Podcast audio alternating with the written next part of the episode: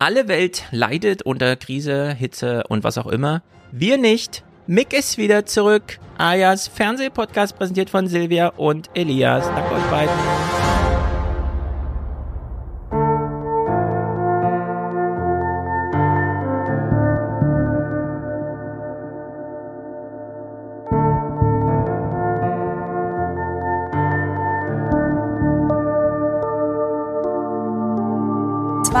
Euro. Was kann man dafür im Moment kaufen? Das ist so der Bereich, der Range, wo man zum Beispiel Butter kaufen kann. Bingo, sehr gut. Ähm, in der Tat, aber ehrlicherweise, weil es im Discounter im Moment im Angebot ist. You'll never walk alone. Dass wir gemeinsam die schwierigen Zeiten bewältigen, dass wir zusammenhalten, das ist entscheidend. Niemand wird mit seinen Herausforderungen und Problemen alleine gelassen. Äh, so, das, das ist immer das sanfte Gerede.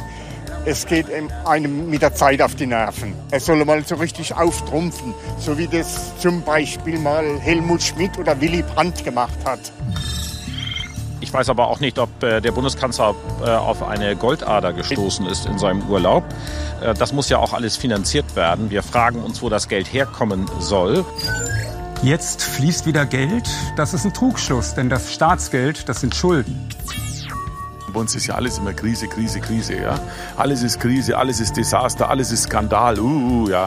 So, äh, wenn man so agiert, kann man kein Problem lösen.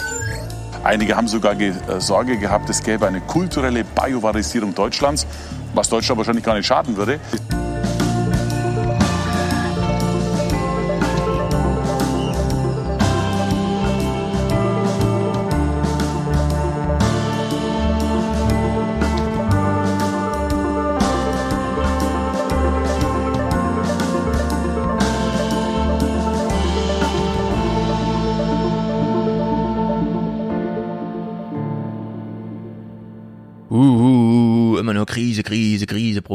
Problem, Problem. Das war haben kein Problem. Special, oder? War das ja. ja, wir werden alle biovarisiert, was auch immer dieses komplizierte Wort bedeutet. Bio. Also ich habe das am eigenen ja, Wir haben ein äh, doppeltes Problem in Deutschland. Einmal eine, eine Einkommensarmut. Moment, Moment, also mein Stopp, viele hier. Herr Fratscher, ich habe das erlebt, also ich noch, bin 700 Kilometer bin ich frei und glücklich gefahren, ja. ja. durch Deutschland. Dann kam ich in Bayern an, bin an die Tankstelle gefahren, wurde direkt von der bayerischen Zivilpolizei rausgeholt, weil ich kam ja mit dem Berliner Kennzeichen und den langen Haaren und mein komplettes Auto wurde gefilzt, weil ich könnte ja nur Drogenkurier sein, so wie Ehrlich? ich aussehe. Also habe ich ein massives Problem mit der Barbarisierung Deutschlands, ja, weil das ist mir hier sonst noch nie. Das ist jetzt kein Quatsch. Du bist das ist kein Quatsch, nee. Das nach Bayern eingereist und. Bin nach Bayern eingereist, war gerade über die Grenze rüber. Ich wollte in Ruhe tanken, um nach Österreich weiterzufahren. Zack, rausgezogen. Siehst du, nicht in Bayern tanken, durchfahren. Kurz ja. nochmal in Hessen ja. tanken, dann durchfahren. Bloß nicht anhalten, sonst denken die noch ein langhaarig und Berliner Kennzeichen. Das ich habe schon mit gerechnet. Deshalb habe ich extra vorher noch mein Auto gewaschen, damit die nicht denken, dass ich da so schmuddelig bin. Weißt du, das, das oh wird natürlich oh noch schlimmer. Aber es hat nicht gereicht. Das sind die Geschichten aus dem Bayerischen Wald. Wem erzählen mhm. wir sie? Ich habe gerade im Chat gesehen. Nicole ist da, Joscha, Human, Francesco, Frank, Leo. Äh, grüße euch alle und natürlich Mules. Der achtet darauf, dass hier die Etikette eingehalten genau. wird. Aber heißt ich bin zusammen. zuversichtlich, dass wir hier alle der Biovarisierung nochmal entgehen können, was auch immer damit gemeint ist. Gut, Mick, du bist zurück. Wir erfreuen uns ja. und wir haben ungefähr 1000 Clips, deswegen quatschen wir, wir gar nicht lange, nee, nee, sondern nee, reden über Armut, Krieg, Verderben, Hitze und den Tod. Alle meine und das angehängte Elend, wie auch immer. Wir äh, brechen die Unterhaltung dann ab, wenn sie auf uns abfärbt und wir betrübt sind und reden dann über Söder, der ungefähr ähm, wie soll man sagen, äh, sich 37 Mal im Kreis drehte, um sich um Kopf und Kragen zu reden. Und wenn man ziemlich sicher, Söder muss einen Hitschlag gehabt haben und es, er hat es keinem gesagt. Also anders lässt sich da vieles nicht erklären. Also Irgend, irgendwas ist da los, ja. Wahrscheinlich ist Südlink fertig geworden und er wusste nicht, dass da Strom drauf ist und hat mal reingefasst. Also hat's ihm den Kopf zermadert. Aber gut. Es ist, wie es ist. Und es ist so. Anne Will was ja immer genau eine Woche alt ist, wenn wir das hier besprechen. Also in zwei Stunden kommt schon wieder eine neue Anne Will-Sendung. Aber die von letzter Woche, die ist ja wirklich historisch, um mal ein ganz kleines Wort zu benutzen, denn die ersten zehn Minuten werden üblicherweise einem Thema, einem Gast gewidmet. Und die letzten Male, ich habe das hier mehrfach beklagt, war immer irgendwer zu Gast, der nochmal die deutsche Regierung ärgert mit Sprüchen wie, wir müssen den Himmel schließen, wir dürfen uns nicht von Atombomben verunsichern lassen und überhaupt, wieso sind wir hier nicht im Weltkrieg? Das kann ja gar nicht sein. Wo ist die deutsche Verantwortung für Weltkriege? Ja. Diese Woche war das ein bisschen anders, denn wir sehen ihn hier schon, Marcel Fratscher war zu Gast vom Deutschen Institut für Wirtschaftsforschung, von mir gern tausendfach zitiert im Buch und auch nochmal darauf hingewiesen, dass er Platz drei im FAZ Wirtschaftsranking ist. Was auch immer das bedeutet, auch das werdet ihr dann im Buch lesen. Warum ist eigentlich Ernst Fair auf Platz eins? Aha, wer ist eigentlich Ernst Fair? Was hat er gemacht? Gut, das sind alles nur Teaser fürs Buch. Äh, Marcel Fratscher kriegt also hier die ersten zehn Minuten und, oh Wunder, äh, Anne Will lässt sich voll und ganz auf das Thema Armut und so weiter ein. Man kommt nicht mehr drum herum und in deren Sicht wir gucken uns natürlich nicht die ganzen zehn Minuten an, aber 46 Sekunden, die beispielhaft sind dafür, dass Marcel Fratscher hier einen, wie soll man sagen, sehr wichtigen Beschallungsplatz in Deutschland auf sehr gute Art und Weise mal anständig gefüllt hat und damit auch andere verdrängt wurden, um es mal so zu sagen. Wir haben ein doppeltes Problem in Deutschland. Einmal eine, eine, Einkommensarmut. Wir haben ungewöhnlich viele Menschen, die wenig, zu wenig Einkommen haben. Deutschland hat eine der größten Niedriglohnbereiche. Äh, wir haben ungefähr 10 Prozent der Menschen, die in der Grundsicherung sind also wenig Einkommen. Und das andere, und das ist auch sehr typisch deutsch, ist, wir haben ein Vorsorgeproblem. Wir haben ungewöhnlich viele Menschen, die kein Erspartes haben. Ja, ungefähr ein Drittel der Deutschen haben. Dürfen Sie im Zweifel auch nicht, wenn Sie zum Beispiel Hartz IV beziehen. Das sind 10 Prozent, aber wir reden hier von ungefähr 35, 40 Prozent der Deutschen, die praktisch kein Erspartes haben. Es geht also nicht nur in Anführungszeichen um die Menschen, die ganz wenig haben, sondern es geht auch um die Mittelschicht. Und ähm, wenn sie nichts Erspartes haben, dann können sie nicht sagen, ich nehme mal 300, 400 Euro für den Rücklagen. Ja, ähm, wir haben ein doppeltes Problem. Ich würde sagen, wir haben da noch ein dreifaches Problem. Wir haben auch zu viel Reichtum. Also die Ungleichheit ist ja auch noch ein riesiges Problem. Da allerdings, das hören wir nachher, ist Marshall Fratscher der Einzige, der es überhaupt mal anspricht. Ja. Und äh, das waren einfach sensationelle zehn Minuten. Die sollte sich vielleicht doch noch mal gerade äh, so Lehrmaterial für nächstes Jahr oder so, wenn man noch nicht genau weiß, was soll ich meinen Schülern nächstes Jahr zeigen, da noch mal kurz reingucken, wie man auch über unsere Gesellschaft reden kann. Und äh, wer dann richtig mutig ist, kann es ja noch mal mit Sabine Christiansen, mit der Erfindung des Talkshow-Formates äh, vergleichen, denn da Du bist ja auch jünger, ne? Du kennst diese äh, Christiansen-Sendung gar nicht aus eigenem Erleben, oder Mick? Nee, ich kenne nur die hochqualit äh, hochqualitativen Formate, die wir hier besprechen. ja, damals war das natürlich noch mega hochqualifiziert. So also manchmal höre ich in so alte, in so alte Sachen rein und bin dann ganz fasziniert von dem Ton, der da angeschlagen wird. Ja, also heute ist es ja oft fast so ein ehrfürchtiger Ton, mit dem mhm. mit Politikern gesprochen wird und manchmal so die Bissigkeit, ja, und der Witz von manchen Journalisten dann in diesen Gesprächen, das beglückt mich immer sehr. Und da merkt man auch, was dann tatsächlich mal verloren gegangen ist, ja wenn man von der guten alten Zeit spricht. So. Ja. Genau, die gute alte Zeit, aber noch nie so viele Menschen in Armut wie jetzt, obwohl wir dann wenigstens ein besseres Gespräch im Fernsehen drüber haben. Mm, wir haben das ja hier die letzten Male, als du im Urlaub warst und das nicht, deswegen kann ich dir mal referieren. Ja, gerne. Wir werden von Putin angegriffen und die ja. Waffe ist, dass Putin ausnutzt, dass wir Deutschen arm sind. Äh, Aber SPD, da dürfen wir uns nicht erpressen lassen. Da dürfen wir uns nicht wichtig. erpressen lassen. Nee. Die SPD ist sozusagen doppelt gearscht, denn nicht nur hat sie uns mit sozusagen als Trittbrettfahrer, äh, kleiner Partner der CDU, in diese Gasabhängigkeit gebracht, sondern sie hat uns auch diesen immensen Niedriglohnsektor äh, kreiert, durch den wir jetzt Angst vor, Zitat Annalena Baerbock, Volksaufständen haben. Und das finde ich wahnsinnig wenig reflektiert, äh, dass ähm, wir eigentlich an, in unserer Armut eingegriffen werden. Ja, also dass, dass das über, so über Bande gespielt ist, weil dieses, diese Thematisierung von Armut gerade, die könnte ja auch mal ursächlich Corona, ursächlich was auch immer sein.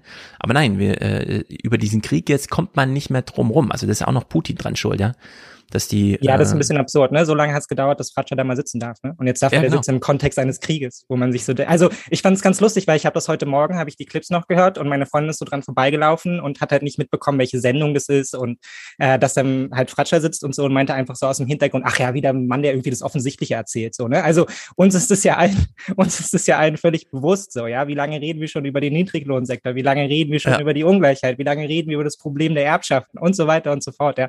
Aber für einen Großteil des Publikums wird da gerade völlig Neues referiert. Ja, deshalb bekommt er ja auch die zehn Minuten, weil er da offensichtlich ja Aufklärung betreiben muss, weil es weiß ja keiner so.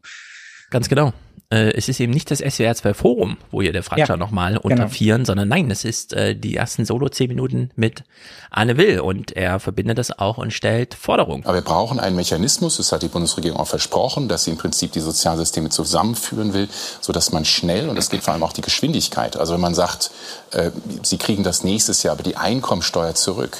Viele Menschen haben nicht sechs Monate oder neun Monate, die brauchen das Geld jetzt. Also es muss ein Mechanismus geschaffen werden, wie eben Menschen, die wirklich wenig Einkommen haben, schnell, umgehend und dauerhaft höhere Einkommen bekommen. Schnell, umgehend, dauerhaft. Verträgt sich nicht ganz mit der Konzeption einer Einmalzahlung von 200 Euro, oder? Nee. ist vielleicht, vielleicht nur so Mittel als Dauerlösung. Ja, ja ist ein bisschen blöd. Also äh, er hat's klar äh, schön gesagt. Naja, aber ich meine, Ricarda Lang sitzt halt auch daneben und nickt halt immer so ganz betroffen, aber ja. viel ist ja auch noch nicht passiert, so, ne? Also die großen Sprünge bleiben aus. Es ist ja dann tatsächlich die SPD, die so ein bisschen nach vorne geht, aber halt auch in diesem langsam schleichenden Modus, in dem sie nach immer nach vorne geht. Ja, die Töne werden lauter von der FDP, die uns alle erpresst. So, ich, also ehrlich gesagt, ist mir so ein bisschen Rätsel, warum man da nicht schon längst auf den Tisch gehauen hat. Wer, wo soll die FDP hin? Ja, aber gut.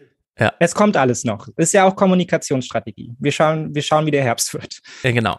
Wir halten fest, es ist ja nicht nur Fatscher, sondern so ein bisschen Bürgergeldwoche war ja auch. Der Gesetzesentwurf ist da von Herr Bartesheil.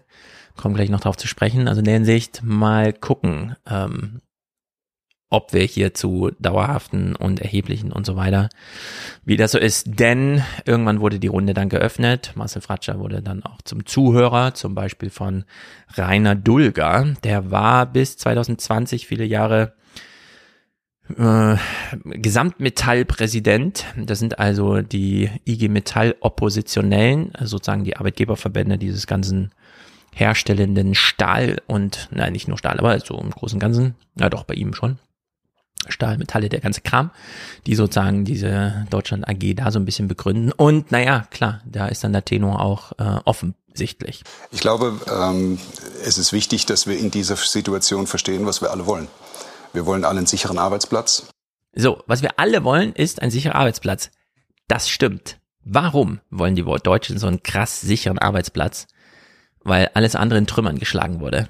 Keiner traut sich ja. mehr über seinen Lohn zu reden. Keiner traut ja. sich seine Arbeitszeit anzusprechen. Hauptsache erstmal ein Arbeitsplatz das hier so als Erfolg zu verkaufen, im Sinne von, das wollen wir doch alle, ist auch so ein bisschen perfide, ehrlich Naja, aber ich meine, wir kennen es ja. Es ist ja, also der sichere Arbeitsplatz ist ja schon das Minimum, ja. Alle klatschen dir auf die Schultern, wenn du es geschafft hast, einen sicheren Arbeitsplatz zu finden, der nicht auf zwei Jahre befristet ist, ja. Also die Hälfte der Zeit genau. ist dann noch Probe, ja, da hast du anderthalb Jahre und dann musst du dich umschauen. Und das ist ja jetzt nicht nur seitdem die Diskussionen bei unter AkademikerInnen ja, laufen, sondern das gibt's ja in verschiedensten Branchen, ja, die konstante Unsicherheit. Irgendwann wird man zurückgestutzt auf Hauptsache überhaupt irgendwie Arbeit und wenn es drei Jahre anhält, bin ich schon mal glücklich, ganz egal, was ich verdiene. Ja? Und auf dem Modus ist er hier auch unterwegs. Ja, genau, insbesondere wenn der Staat dein Arbeitgeber ist. Also Wissenschaftsbereich, da bist ja. du ja gleich doppelt gearscht. Irgendwann hast du deine ersten sechs Jahre rum und hast deine Promotion geschafft. Zack, steckst du im nächsten Habilitations sechs Jahre Countdown drin. Oder eben Bundesministerien. Die, eigentlich war ja das Ziel der letzten Bundesregierung, Merkel 4, ähm, die Befristungen auf, keine Ahnung, irgendwie so zwei, drei, vier, fünf Prozent der Belegschaft oder sowas und die Bundesministerien haben alle durch die Bank über 20 Prozent der Neueinstellung befristet gemacht. Also der Staat hält sich am wenigsten an seine eigenen Gesetze. Wird dann immer wieder ein bisschen gemaßregelt, aber was soll man tun? Ja, es ist halt der Staat. Also dann kann man natürlich jetzt mit dem Zoll hinfahren und irgendwie eine Show machen, aber es ist alles total verlogen. Na gut, hören wir ihm mal weiter zu. Wir wollen alle ein warmes Zuhause. Oh, wir wollen alle ein warmes Zuhause. Soweit ist es auch das wär's, gekommen. Das wär's, ein Arbeitsplatz und ein warmes Zuhause. Ja. Putin erpresst uns in die Kälte hinein. Und wir müssen uns bei 40 Grad darüber Gedanken machen. Das ist, das kriegt doch keiner mehr hin. Und wenn es jetzt darum geht, die Inflation durch Lohnerhöhungen abzufangen, das und Inflation ist auch noch. Kann ich nachvollziehen, die Forderung. Aber die Betriebe sind auch an der Grenze ihrer Möglichkeiten derzeit. Wir wissen im Moment in den Betrieben gar nicht, welches Feuer wir zuerst austreten sollen. Und deswegen ist es gut und richtig, dass das hier bei uns in Deutschland die Tarifparteien entscheiden. Und die werden, wie schon so oft zuvor, eine vernünftige und richtige Lösung finden. Mhm. Kommt ja, so klein haben sie geschlagen, die Gewerkschaften. Ja. Die werden schon eine vernünftige Lösung finden. Genau. Ja, und die Hälfte der Feuer haben sie selbst gelegt, so, ne? Das kommt halt immer noch erschwerend hinzu. Also es ist ja eigentlich eine Frechheit, was er da sagt. Ja, jedes Unternehmen in Deutschland ist so auf Kante genäht und so auf Gewinnmaximierung ausgelegt, dass da natürlich kein Raum war für Investitionen und kein Raum war, sich irgendwie abzusichern und sich mal auf Krisen genau. vorzubereiten. Und jetzt ruft man halt direkt wieder. Und jetzt sitzen wir natürlich mit dem Boot als Arbeitnehmer. Ja, was sollen wir machen? So klar, bin ich scheiße drauf, wenn ein Unternehmen jetzt pleite geht und möchte dann halt eben, dass das gerettet wird, so. Ja. Aber ich meine, wir kennen den Spruch, ja, es geht nicht um Arbeitsplätze, sondern Arbeitnehmer schützen, so. Und ähm, das hat er hier natürlich nicht auf dem Schirm, ja. Für ihn ja. ist das beides das genau das Gleiche an der Stelle und das ist eben nicht. Ja. Und es ist besonders perfide, denn ähm, die Spanier zum Beispiel, die ja nun eine gute Abkehr vom Gas, insbesondere russischem, gemacht haben, die sitzen natürlich gerade da und denken sich, Momentchen mal, die Deutschen haben zehn Jahre lang davon profitiert, einfach dieses Billiggas aus ja. Russland zu kaufen. Wir haben immer gesagt, hm, das ist vielleicht nicht so ganz koscher, nicht nur wegen der Abhängigkeit, sondern auch wegen, wir sind ja nicht so besonders wettbewerbsfähig. Und jetzt plötzlich, äh, ja, also die, ähm, ja, die Unternehmen, die haben das alles so krass auf Kante genäht, wie wir jetzt sehen. Äh, sowohl billige Energie, ja klar, das steigert unsere Profitabilität. Dann kommt sowas wie Corona, das sieht man ja bei der Lufthansa, wir schmeißen euch mal alle raus.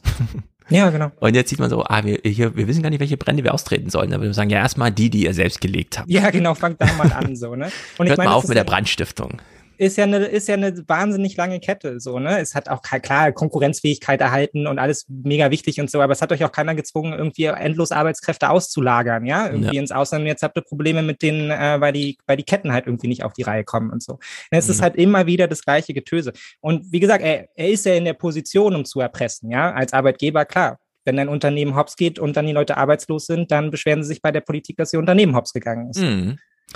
So, und hier hören wir noch den, äh, wie soll man sagen, Dulga-Standard. Und ja, ich habe Angst vor einer Lohnpreisspirale, weil wenn wir da dran drehen, werden die höheren Kosten wieder in die Preise umgelegt und dann wird wieder alles teurer. Das kann man jetzt gerade so gar nicht sagen, denn wir sind ja immer noch bei der Findungsphase. Ist es ein Preisschock oder schon eine Inflation? Weil Preisschock hieße ja, wir können es irgendwie zurechnen und dass wir es zurechnen können, das steht außer Frage, denn wir haben eine Inflation von acht Prozent über den Warenkorb verteilt allein bei der Energie, aber irgendwie so eine Verdopplung oder so, die uns da ja. jetzt droht. Und da sieht man ja, hm, das ist so ziemlich klar verteilt erstmal, wo das herkommt. Und da muss man jetzt nicht glauben, dass es ein systemisches Phänomen ist. Aber gut, die Lohnpreisspirale, ich habe sie ja mit Wolfgang auch schon mal so ein bisschen, Löhne sind auch Preise. Wenn die hier mal anfangen mit Lohnpreisspirale, nee, das ist dann eine Preispreis, also es ist eine Preisspirale, ja. ja. Und wenn jemand will, dass Kram gekauft wird, also die Nachfrage gehört eben auch dazu in dieser Rechnung. Das ist zirkulär ja. und nicht einfach nur A, B gedacht.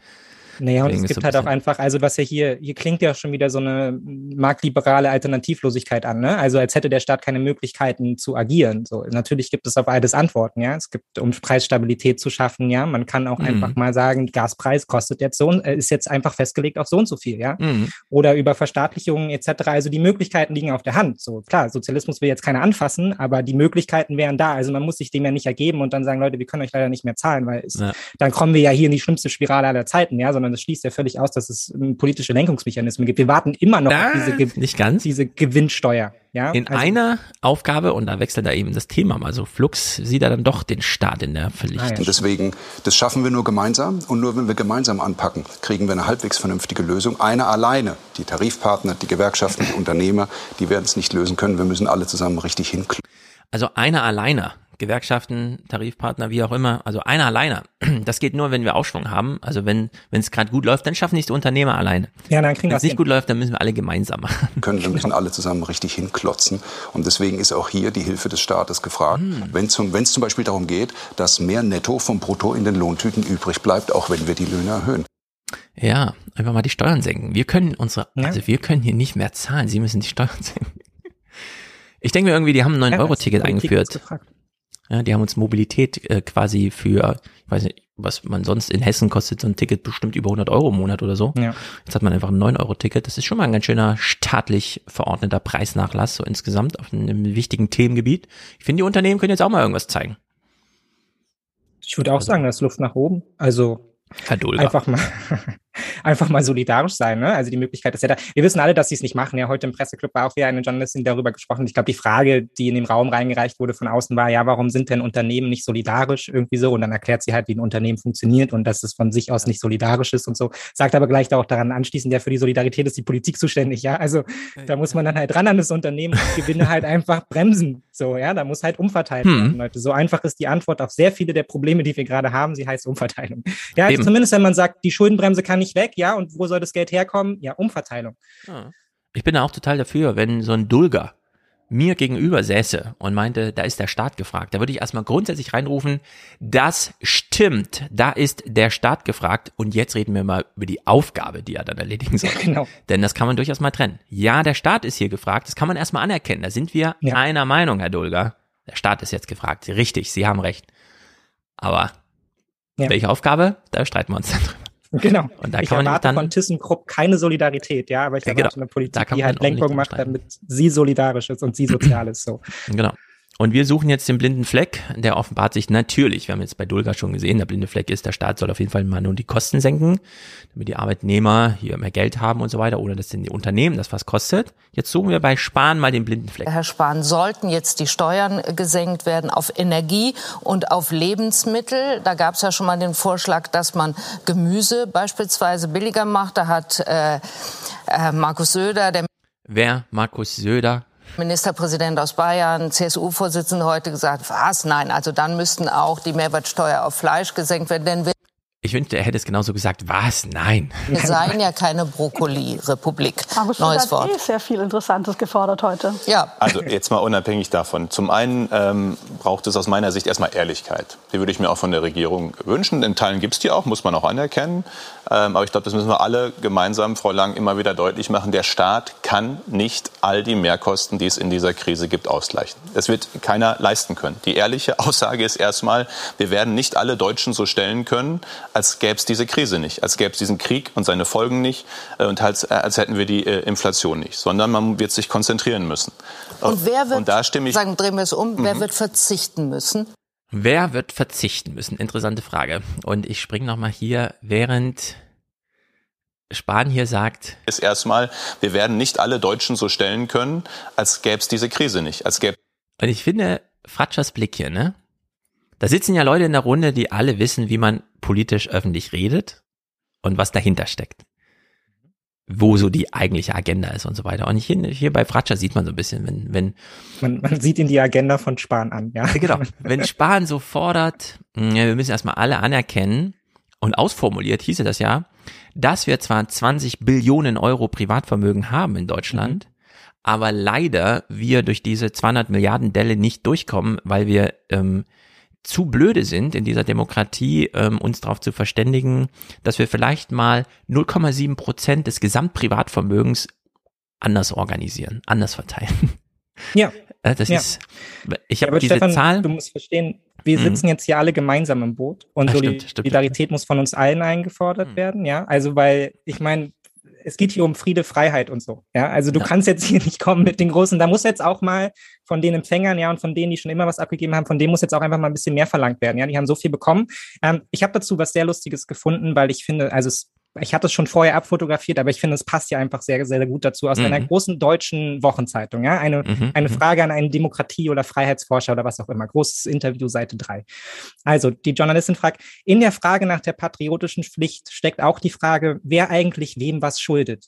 In der Corona-Jahren hat der Staat entsteh entstehende Härten mit Geld kompensiert. Das hat die Erwartung erzeugt, der Staat müsse allen Härten ausgleichen, möglichst für alle, selbst wenn das Unsummen kostet. Muss er das? Kann er das? Und ich würde sagen, ja, das muss er. Ja, das, das kann, er.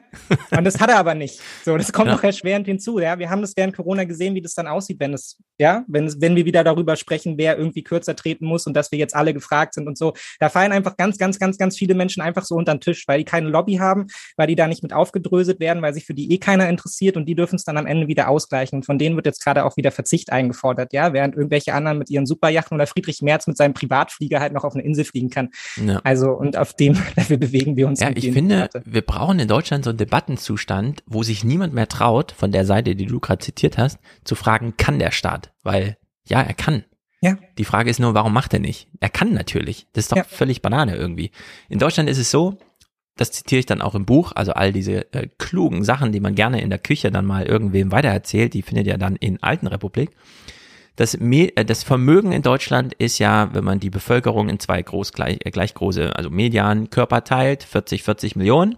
Also 40 Millionen hier, 40 Millionen da und dann verteilt man das Vermögen auf die 40 Millionen. Dann haben die eine Seite 99,5 Millionen äh, äh, Prozent und die andere Seite hat 0,5 Prozent von allem. Das ist der reale Zustand der Vermögensverteilung in Deutschland.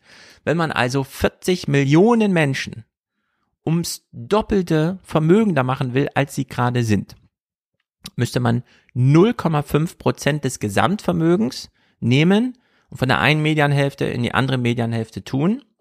Der Median bliebe dann derselbe, weil es sind ja immer 40 Millionen.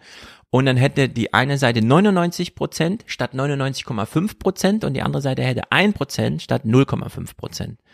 So, und jetzt kann man sich überlegen, bei den Leuten, die man so kennt, Hartz IV oder, Fratsch hat ja gesagt, sind nicht nur die 10 Millionen Hartz IV-Empfänger, sondern es sind ja eigentlich 30 Millionen. Also da kommen nochmal doppelt so viele obendrauf. Wenn man denen doppelt so viel Geld gäbe, hätten die dann viele Probleme in ihrem Leben gelöst? Ich würde sagen, ja. Ja. Also ja. da käme viel bei rum.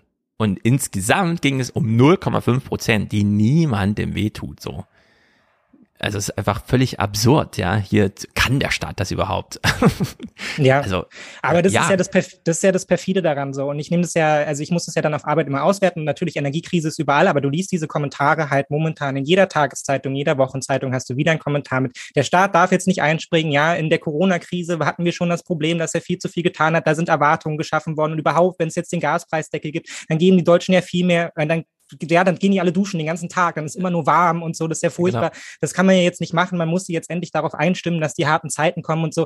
Und es ist schon wieder fast so ein fetischhaftes Verhalten, ja, dass man jetzt irgendwie endlich, endlich kommt die Zeit, wo man wieder zurückstellen muss, ja, wo man mit seinem ganzen Luxus nicht mehr konfrontiert wird, sondern einfach mal sagen kann, ich verzichte jetzt, ja, ich bin jetzt bereit, für Deutschland einzustehen und zu verzichten. Ich dusche nur noch kalt und so. Und es kommt natürlich hauptsächlich von den Menschen, die sagen können, ach, für mich ist es mit dem Verzicht kein Problem, ja, ich fühle mich gut ja. dabei, wenn ich keine Nestle-Produkte kaufe oder so. Aber es ist natürlich eine ganz andere Liga, wenn man im Supermarkt reingeht und die Frage stellt sich gar nicht das Verzicht, sondern man kann einfach Sachen nicht kaufen, ja, weil man einfach hm. arm ist.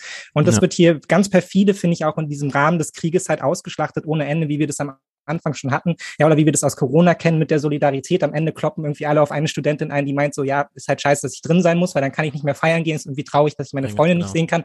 Aber das ist dann das mega Problem, weil die ist ja einfach unsolidarisch so, anstatt genau. mal an die richtigen Probleme irgendwie ranzugehen. So, Entschuldigung, Rant over. Ja, Hauptsache, wir haben Laila verboten, oder wie das Lied heißt. Ja. Ähm, was wollte ich noch anmerken? Ähm, Entschuldigung. Irgendwas mit den Superreichen, keine Ahnung. Ich denke drüber nach, während wir hier uns weiter auf die Suche machen nach dem blinden Fleck bei Jens Spahn. Wir haben ja eben schon gesagt, er kennt keine Superreichen und er möchte auch nicht über sie reden. Äh, stattdessen, äh, der Staat kann nicht und überhaupt und zur Ehrlichkeit gehört ja, ähm, wir müssen jetzt auch ein bisschen ärmer werden. Damit genau, wer Menschen, die nicht verzichten können, entlastet werden. Ich meine, Herr Fretscher hat ja äh, richtigerweise darauf hingewiesen, es geht zum einen die, um diejenigen, die äh, auch soziale Unterstützung sowieso schon kriegen, sehr, sehr wenig haben, aber es geht eben auch bis weit äh, in die Mittelschicht hinein. Bei mir daheim im Münsterland, wo ich heute Morgen noch war, wenn Sie da mit 2000 Euro netto eine vier-, fünfköpfige Familie ernähren, dann sind Sie da eher sozusagen normal, Durchschnittsfamilie. Äh, und die können das nicht leisten, was da gerade passiert und passieren wird. Und deswegen gezielt auf diese Einkommensgruppen äh, äh, Maßnahmen. Und eine mögliche Maßnahme wäre gezielt in dem Bereich mehr Netto von Brutto. Mehr Netto von Brutto, die Steuern senken, das ist Sabotagepolitik. Wenn ja. ein Vertreter des Staates und das klar ist, ist die Legislative und so weiter. Ich weiß, richtig sauber formuliert ist es nicht, aber er ist nun mal ein Vertreter des Staates. Und immerhin war er mal Bundesminister, äh, dann einfach sagt, nee, hier muss der Staat ein bisschen Verzicht üben. Äh, das, ja, ist ja äh, bekloppt. Fast schon ein freudscher Verdenker, ne? Also Anne Will fragt, ja, wer muss denn jetzt kürzer treten? Und seine Antwort ist direkt bei den Ärmsten anzufangen und sagen, was man denn für die irgendwie so tun kann. Aber man merkt schon, er hat jetzt nicht unbedingt eine bestimmte Gruppe im Kopf, die halt irgendwie noch mit ihren Yachten durch die Gegend fährt, so, ne? Ja. sondern es ist halt. Also das ist sowieso nervig ohne Ende, wenn Politiker anfangen, mir nochmal das Problem zu beschreiben, das ich ihnen gerade ja. beschrieben habe so dass dann Wolfgang einfach nur drüber twittern kann, äh, es wäre echt gut, jetzt Bundeskanzler zu sein. auf einen Schulz von Olaf Scholz. Äh, denn so läuft's ja die ganze Zeit, ja. Irgendwelche Politiker erzählen ja, dass die Bahn nicht fährt. Ja, genau, Politiker müsste man sein, da könnte man das ändern. also der sich, das ist alles blöde. Und jetzt haben wir ja von Spahn eben schon gehört, zur Ehrlichkeit gehört, dass wir uns jetzt mal ganz ehrlich machen und ehrlich darüber sagen, dass es schlechter wird. Wir können leider nicht 0,5 Prozent in Deutschland umverteilen, damit die armen Familien im Münsterland mal, Achtung, doppelt so viel haben wie vorher. Nein, das geht alles nicht. Aber jetzt plötzlich ist doch nicht so weit mit der Ehrlichkeit, wenn jemand anders plötzlich Ehrlichkeit zeigt. Aber ich will nur eins sagen, äh, und ich wünsche Robert Habeck erstmal gute äh, Genesung mit der aktuellen Corona-Infektion, alles Gute. Ähm, gleichwohl würde ich schon sagen, wenn halt jede Woche und fast dreimal in der Woche äh, sozusagen die Unsicherheit verstärkt wird durch Interviews, ohne dass die konkrete Lösung folgt, dann treibt das die Unsicherheit erst an, sowohl bei der Inflation wie bei der Frage, was passiert denn da? Äh, Robert Habeck ist ihm zu ehrlich. Wenn Robert Habeck im Bundestag steht und sagt, Merkel hat uns im Regen stehen lassen. Wenn wir alle das jetzt vor zehn Jahren gemacht hätten, dann ging es uns richtig gut. Äh, das, das findet er dann, das ist dieser Alarmismus. Da muss man jetzt raus. Ja, das ist zu viel. Das ist zu viel. Du musst das, das schon ganz genau, ganz genau abwägen, ja. Das geht nicht. Äh, wir werden übrigens im 29er kurz darüber sprechen, weil das auch Thema im Radio war, dass Robert Habeck mit diesem Alarmismus immer verbunden mit bitte handelt, bitte spart, bitte kümmert euch im Vorfeld um was auch immer. Das ist ziemlich vergleichbar mit dieser Jens Spahn stellt sich hin und sagt, es kommt ein Killer Todes Todesvirus, aber Selbstwirksamkeit. Hände waschen, Maske aufsetzen. Du kannst was ja. tun. Du hast die Nachrichten nicht umsonst gehört, sondern beschäftige dich mit deiner Heizung. Dreh sie runter. Wir informieren dich darüber. Ein Grad spart sechs Prozent und so weiter.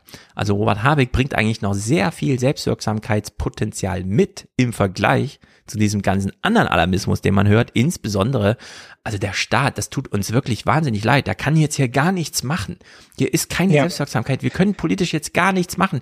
Vielleicht nochmal Steuern senken, also den Staat noch ein Stück verkleinern, aber äh, also da muss er sich an diese eigene Nase fassen und nicht ja, natürlich sind da, Vorwürfe machen. Also es sind die gleichen Worte, aber es sind natürlich zwei völlig unterschiedliche Kommunikationsstrategien, ja. Der ja. eine sagt das halt eben, weil er halt die FDP bei sich im Haus sitzen hat und ja, irgendwie noch versucht, ja, auch die Investitionen ranzuholen, da rauszuziehen, was geht. Und natürlich macht dann halt sowas auch, was Baerbock sagt bezüglich Volksaufständen und so. Natürlich macht es Eindruck, ja, aber das ist, das ist eine Überspitzung dessen, was ja tatsächlich im Winter einfach ein Problem wird. Ja, wenn Leute nicht mehr heizen können, dann sind wir aber schon sowas bei angekommen, weil zuerst kommt das Fressen und dann die Moral. Ja, krass, mhm. da geht's ja fast gar nicht mehr, wenn wir Wärmeräume und sowas einrichten müssen. Und selbst wenn das jetzt nur, ein, nur ein Schreckgespenst ist, aber die Idee dahinter ist ja dann letztendlich daraus progressive Politik zu machen im Bestfall, ja. ja. Und das Gegenteil von dem hat der Jens Spahn vor mit seiner Panikmache. Jens Spahn ist ja auf einem ganz anderen Gleis unterwegs, ja. Da geht's ja genau. dann um den Abbau. So. Jens Spahn. Und wir müssen jetzt mal klar machen, der Staat kann nicht noch mehr Geld ausgeben, so wie wir es in Corona gemacht haben, sondern jetzt muss auch einfach mal die Schuldenbremse gelten, ganz egal, was passiert. Ja, genau. Jens Spahn bringt uns so ein bisschen die Angst der Vermögenden, ja, sich hier mit Händen näher, und ja. Füßen, zum Beispiel gegen das Sommerinterview von Saskia Esken sträuben. Wir kommen dazu. Äh, Fratscher meldet sich ja nochmal zu Wort. Du hast eben nochmal äh, Annalena Baerbocks Volksaufstände gebracht. Ich würde sagen, der Fratscher hat es auch so im Blick. Er nutzt natürlich sanftere Worte, aber in der Botschaft ist er auch ganz klar hier. Und meine Sorge im Augenblick ist die, dass wir wirklich in eine soziale Schieflage kommen, die wir nicht in zwei Jahren, auch nicht in fünf oder in zehn Jahren aufholen werden. Denn äh, wir reden jetzt, Sie haben eben von verschiedenen Krisen gesprochen, wir reden jetzt durch die höchst unsoziale Inflation. Die Pandemie hat einen riesigen Keil in die Gesellschaft getrieben, im Bildungsbereich, im Gesundheitsbereich. Die Menschen, die heute mehr für Inflation zahlen müssen, für Energie und für Grundnahrungsmittel, sind häufig auch die Menschen, die explodierende Mieten am eigenen Körper erfahren haben. Also die soziale Polarisierung nimmt zu. Also ich bin dabei, man muss die Balance finden. Wir dürfen nur nicht vergessen, was im Augenblick passiert. Wir laufen in eine soziale Polarisierung rein, die einen massiven Schaden hat. Und nicht nur für die Menschen, die betroffen sind, sondern für uns alle als Gesellschaft und auch als Wirtschaft. Dem, dem stimme ich ja zu. Dem stimme ich ja mm, äh, zu. Ich habe auch ganz fleißig genickt, als der Herr Fratscher gesagt hat, die sind wirklich arm dran, die Leute. Wenn ich da säße und lieber Anne Will, lad mich ein. Nein, kleiner Scherz. Doch, lad mich ein äh, wenn ich da säße, ich hätte das an Fratschers Stelle nochmal ganz volkswirtschaftlich runtergebrochen, weil er sagt jetzt zehn Jahre. Und das kann man ja mal wirklich ernst nehmen. Ich würde sagen, wir müssen es ernst nehmen. In zehn Jahren sind die Zwölftklässler, äh, die Zwölfjährigen, ich gehe jetzt mal, ich nehme so meine große Tochter, also ich habe jetzt sozusagen Skin in the Game hier, was das Argument angeht. In zwölf Jahren ist meine zwölfjährige Tochter 22. Dann ziehen wir Bilanz, wie die damals zwei Jahre Corona weggesteckt haben, während sie gleichzeitig in ein neues Schulsystem, nämlich in die erweiterte Schule kamen. So, da werden ja auch Grundlagen gelegt für was für Abschlüsse und so weiter, bis hin zu, was macht man eigentlich danach im Leben? Und vor allem wie. Und in zehn Jahren ziehen wir Bilanz darüber, was in den Corona zwei Jahren mit denen passiert ist, die diesen Schulwechsel vielleicht nicht ganz optimal gemacht haben und so weiter. Aber den ziehen wir halt wirklich erst in zehn Jahren. So, wollen wir diese zehn Jahre jetzt noch verschwenden, indem wir nicht nochmal zwei Milliarden Aufholpaket, sondern jetzt gar keins mehr bekommen, weil wir haben doch schon eins gezahlt und so weiter. Oder wollen wir da nochmal ein bisschen reinbuttern mit, keine Ahnung, 30, 50, 80 Milliarden, vielleicht so zehn Prozent des Erbschaftssteuer äh, der, des Erbaufkommens, hat ja Fratsche ausgerechnet, innerhalb der nächsten zehn Jahre werden vier Billionen Euro vererbt. Zehn Prozent davon wären also 400 Milliarden jährlich runtergebrochen, 40 Milliarden Erbschaftssteueraufkommen. Und wollen wir damit, und das ist das volkswirtschaftliche Argument, das Erwerbspersonenpotenzial, das rapide schrumpft, nochmal ertüchtigen, um in zehn Jahren in der Lage zu sein, diese Volkswirtschaft am Laufen zu halten, obwohl nur noch 75 bis 80 Prozent Arbeitsbiomasse da ist oder nicht? Oder wollen wir das jetzt gerade verschwenden, damit Jens Spahn nochmal eine Gänsehaut bekommt, wenn er Anrufe bekommt nach der Sendung, dass er sich ganz toll für die Schuldenbremse eingesetzt hat? Das sind doch diese großen Fragen jetzt irgendwie, ne? Ja, natürlich. Und ich, ich verstehe das nicht, dieses äh, Gerede hier in so einer Sendung, dass der Fratscher da der Einzige ist, der mal, und das, den sehen wir jetzt auch erst mal drei Monate nicht mehr, der nee, ja? Das, er hat jetzt seinen ja Schuss gehabt. Und das ist traurig alles insgesamt. Und das muss doch, das sind doch nur Wirtschaftstypen. Die, die bilden sich doch was drauf ein, da, ich repräsentiere hier die Wirtschaft, ich bin der Dulga, ich war hier mal Verbandschef und so. Die sind doch total, die müssten doch total empfänglich sein für so ein Argument. Und ich meine, der lebt in zehn Jahren doch auch noch. Ja, und alle seine absurd, Kumpels oder? wollen doch eine Rente haben in zehn Jahren. Die sind doch nicht alle Verbandspräsident und Millionäre geworden. Der hat doch auch normale Freunde. Mit denen will er doch noch was ja. können. Ja. Tun können in zehn Jahren, statt die, er, er braucht doch als wenn er später Rente ist, in zehn Jahren, braucht er doch well-off older people an seiner Seite, oder? Und nicht ja, irgendwelche abgefragten, oh Mann, ich muss jetzt wieder zum Amt, weil mein Rentenniveau ist nur 48 Prozent von meinem letzten Einkommen, damit habe ich gar nicht gerechnet. Ich kann leider nicht mehr in die Bar und so. Das ja, aber der denkt sich halt, ich komme im Notfall schon durch, ja. Also genug, genug Geld, um sich eine teure Pflegekraft zu kaufen und so hat er wahrscheinlich auch, ja. Also das ist jetzt nicht so sein Problem. Und ich meine, so große Unternehmen wie Thyssen und so, ganz egal, was wir über die deutsche Wirtschaft sagen, aber denen ist es ja dann egal, dann produzieren die halt irgendwo anders. Ja, also dann ja. sind sie halt kein deutsches Unternehmen mehr in dem Sinne. Also dann sind sie jetzt schon nicht mehr, genau. Ne? Ja. Ne, also, also das ist ja Sicht auch so ein bisschen der Trend. Man schafft da gar, also es gibt ja keine Verantwortlichkeiten. Das merkt man ja hier. Ja, das ist ja das Gleiche, wenn wir über, über Demografie oder so sprechen. Ja, das sind ja alles Probleme, die zusammenhängen, die in die gleiche Richtung weisen und so. Und trotzdem ist hier diese Nach mir die Sinnflutmentalität, ja? ja. Was ja auch nur wieder deutlich macht, was, was dieses ganze Gequatsche ja vom patriotischen Geist oder von der deutschen Wirtschaft und so und vom deutschen Wohlstand dann in der Realität bedeutet. Ja, im Zweifelsfall werden wir hier alleine gelassen mit dem Murks, ja. Genau. Dann sind nämlich alle, die sich leisten können, sind dann weg. Francesco stellt ja auch noch eine interessante Frage. Solche Leute haben Freunde. Ja, das wäre natürlich der traurige Gegenfall. Auch davon handelt dann mein Buch. Oh man, heute übertreibe ich es wirklich ein bisschen, aber dieses Thema Einsamkeit, Oxytocin und so weiter, dass sehr viele Männer insbesondere nach 40 Jahren aus ihrem Erwerbsleben rausfallen und feststellen, scheiße, ich habe ja nicht nur keine Freunde, ich bin ja nicht mal eine richtige Person. Mir fehlt ja alles, was mhm. identitätsstiftend ist. ja. Das ist äh, auch noch ein Problem. Ne? Also in der Hinsicht, hier gäbe es so viel zu machen. Aber gut. Sie sitzen da und quasseln. Äh, Tina Hassel macht hier mal eine interessante Geschichtsstunde im Sommerinterview mit ähm, unserem Lieblingsbundeskanzler Olaf Scholz. Wenn Sie sich dieses Bild anschauen, als Juso-Chef, da haben Sie nicht nur längere Haare, Sie waren auch glühender Marxist damals. Sie können das ruhig in die Hand nehmen.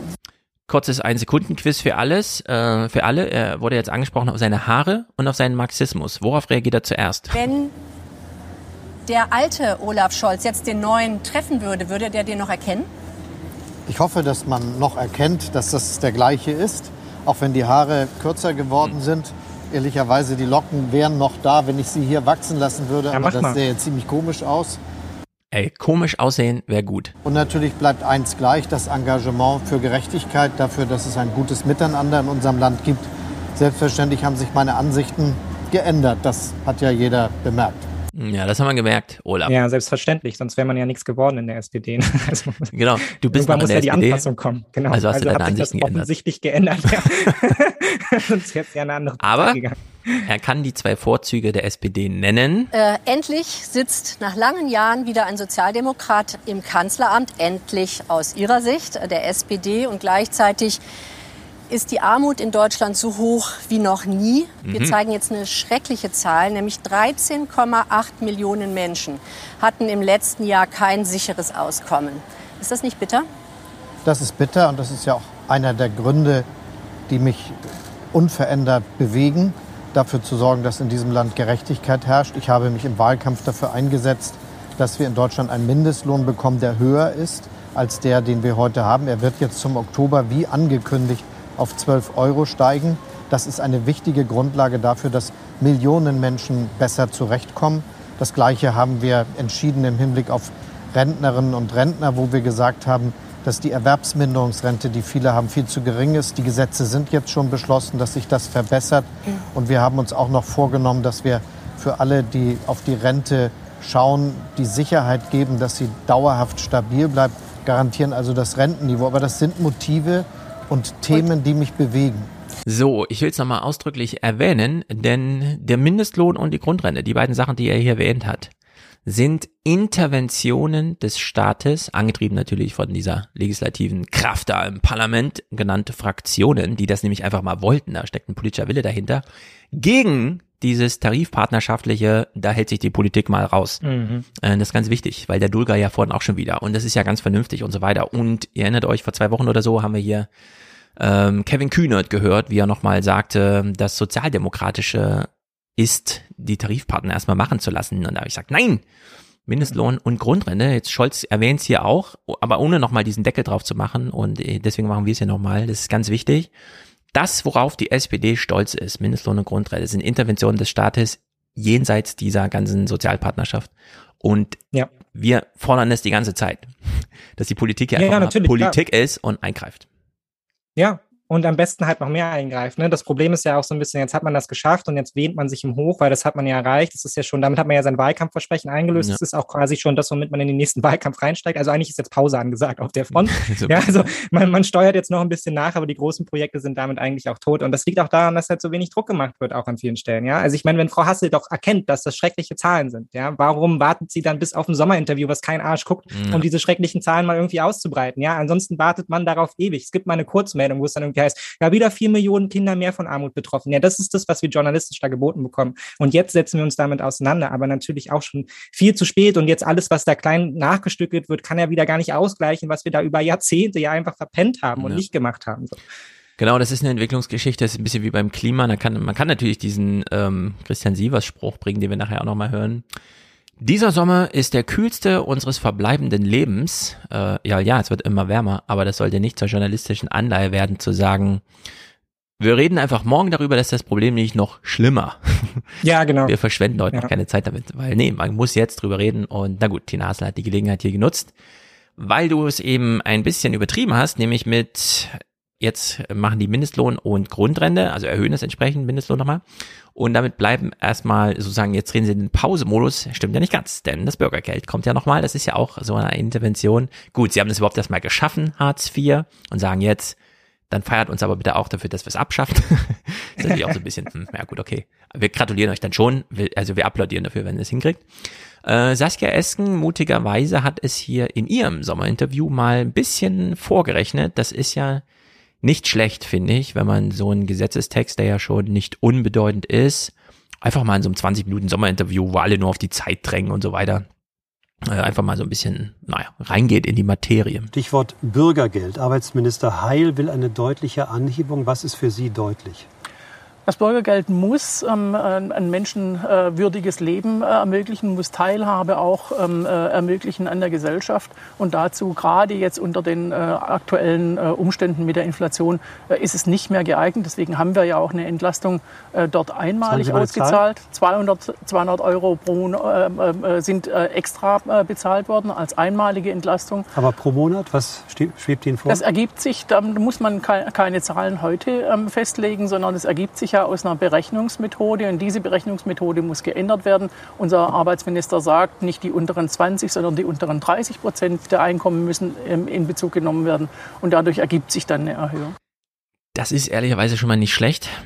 Sie erwähnt es hier, die Ermessungsgrundlage und so weiter sind da so die Armen in Deutschland und den Bereich kann man durchaus mal, denn wir haben ja riesige versteckte Armut in Deutschland, weil Leute irgendwie nicht zum Amt gehen und so weiter. Am drängendsten ist ja da das Wohngeld, da wissen ja die meisten gar nicht, ach, das gibt's und ich habe Anspruch drauf. Ja, ungefähr die Hälfte der Deutschen haben Anspruch drauf, aber keiner nimmt's in Anspruch.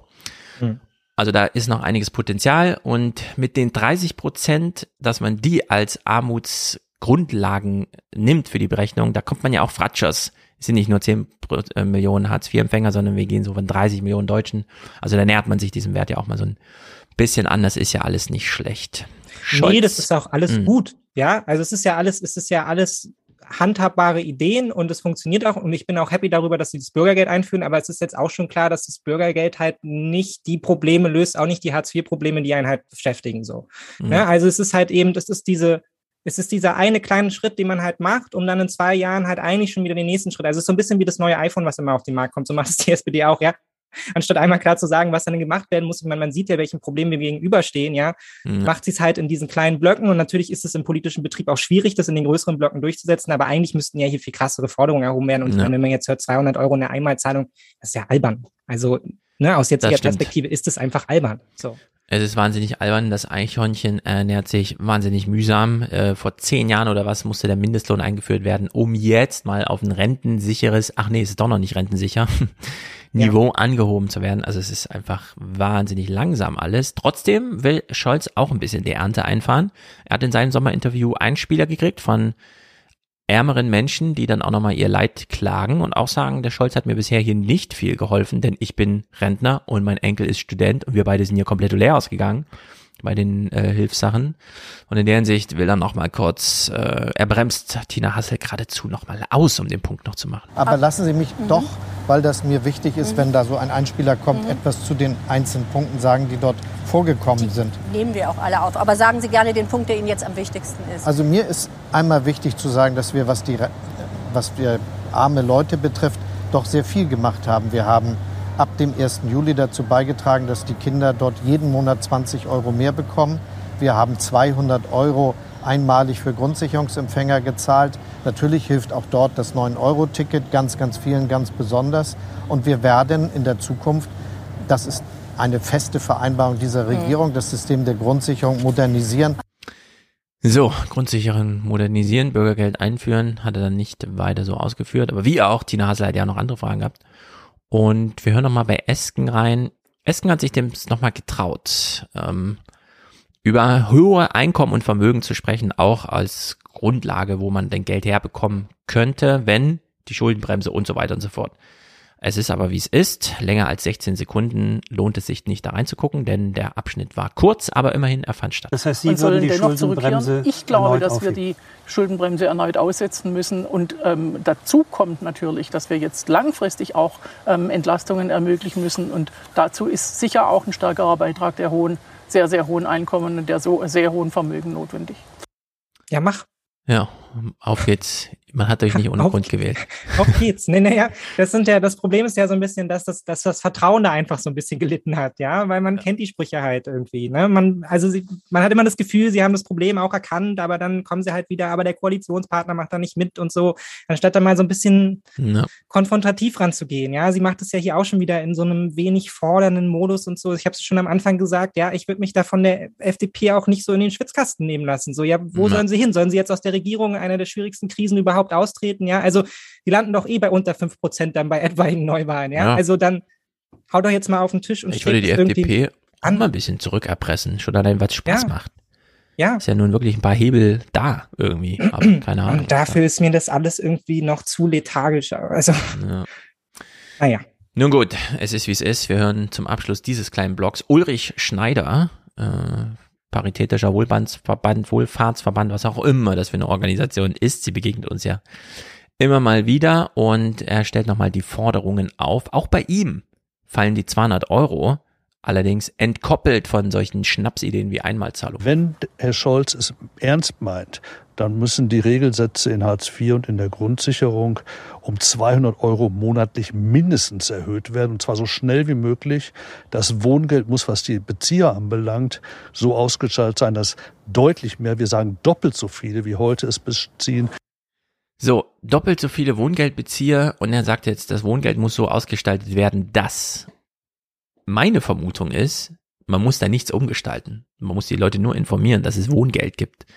Dann würden schon mal alle Studenten da einfach mal hingehen und sich das holen und bekämen es dann auch und so. Also Wohngeld ist eine dieser ganz krass verdeckten Armutsursachen, weil man es einfach nicht beträgt oder das nicht kennt oder sonst irgendwas.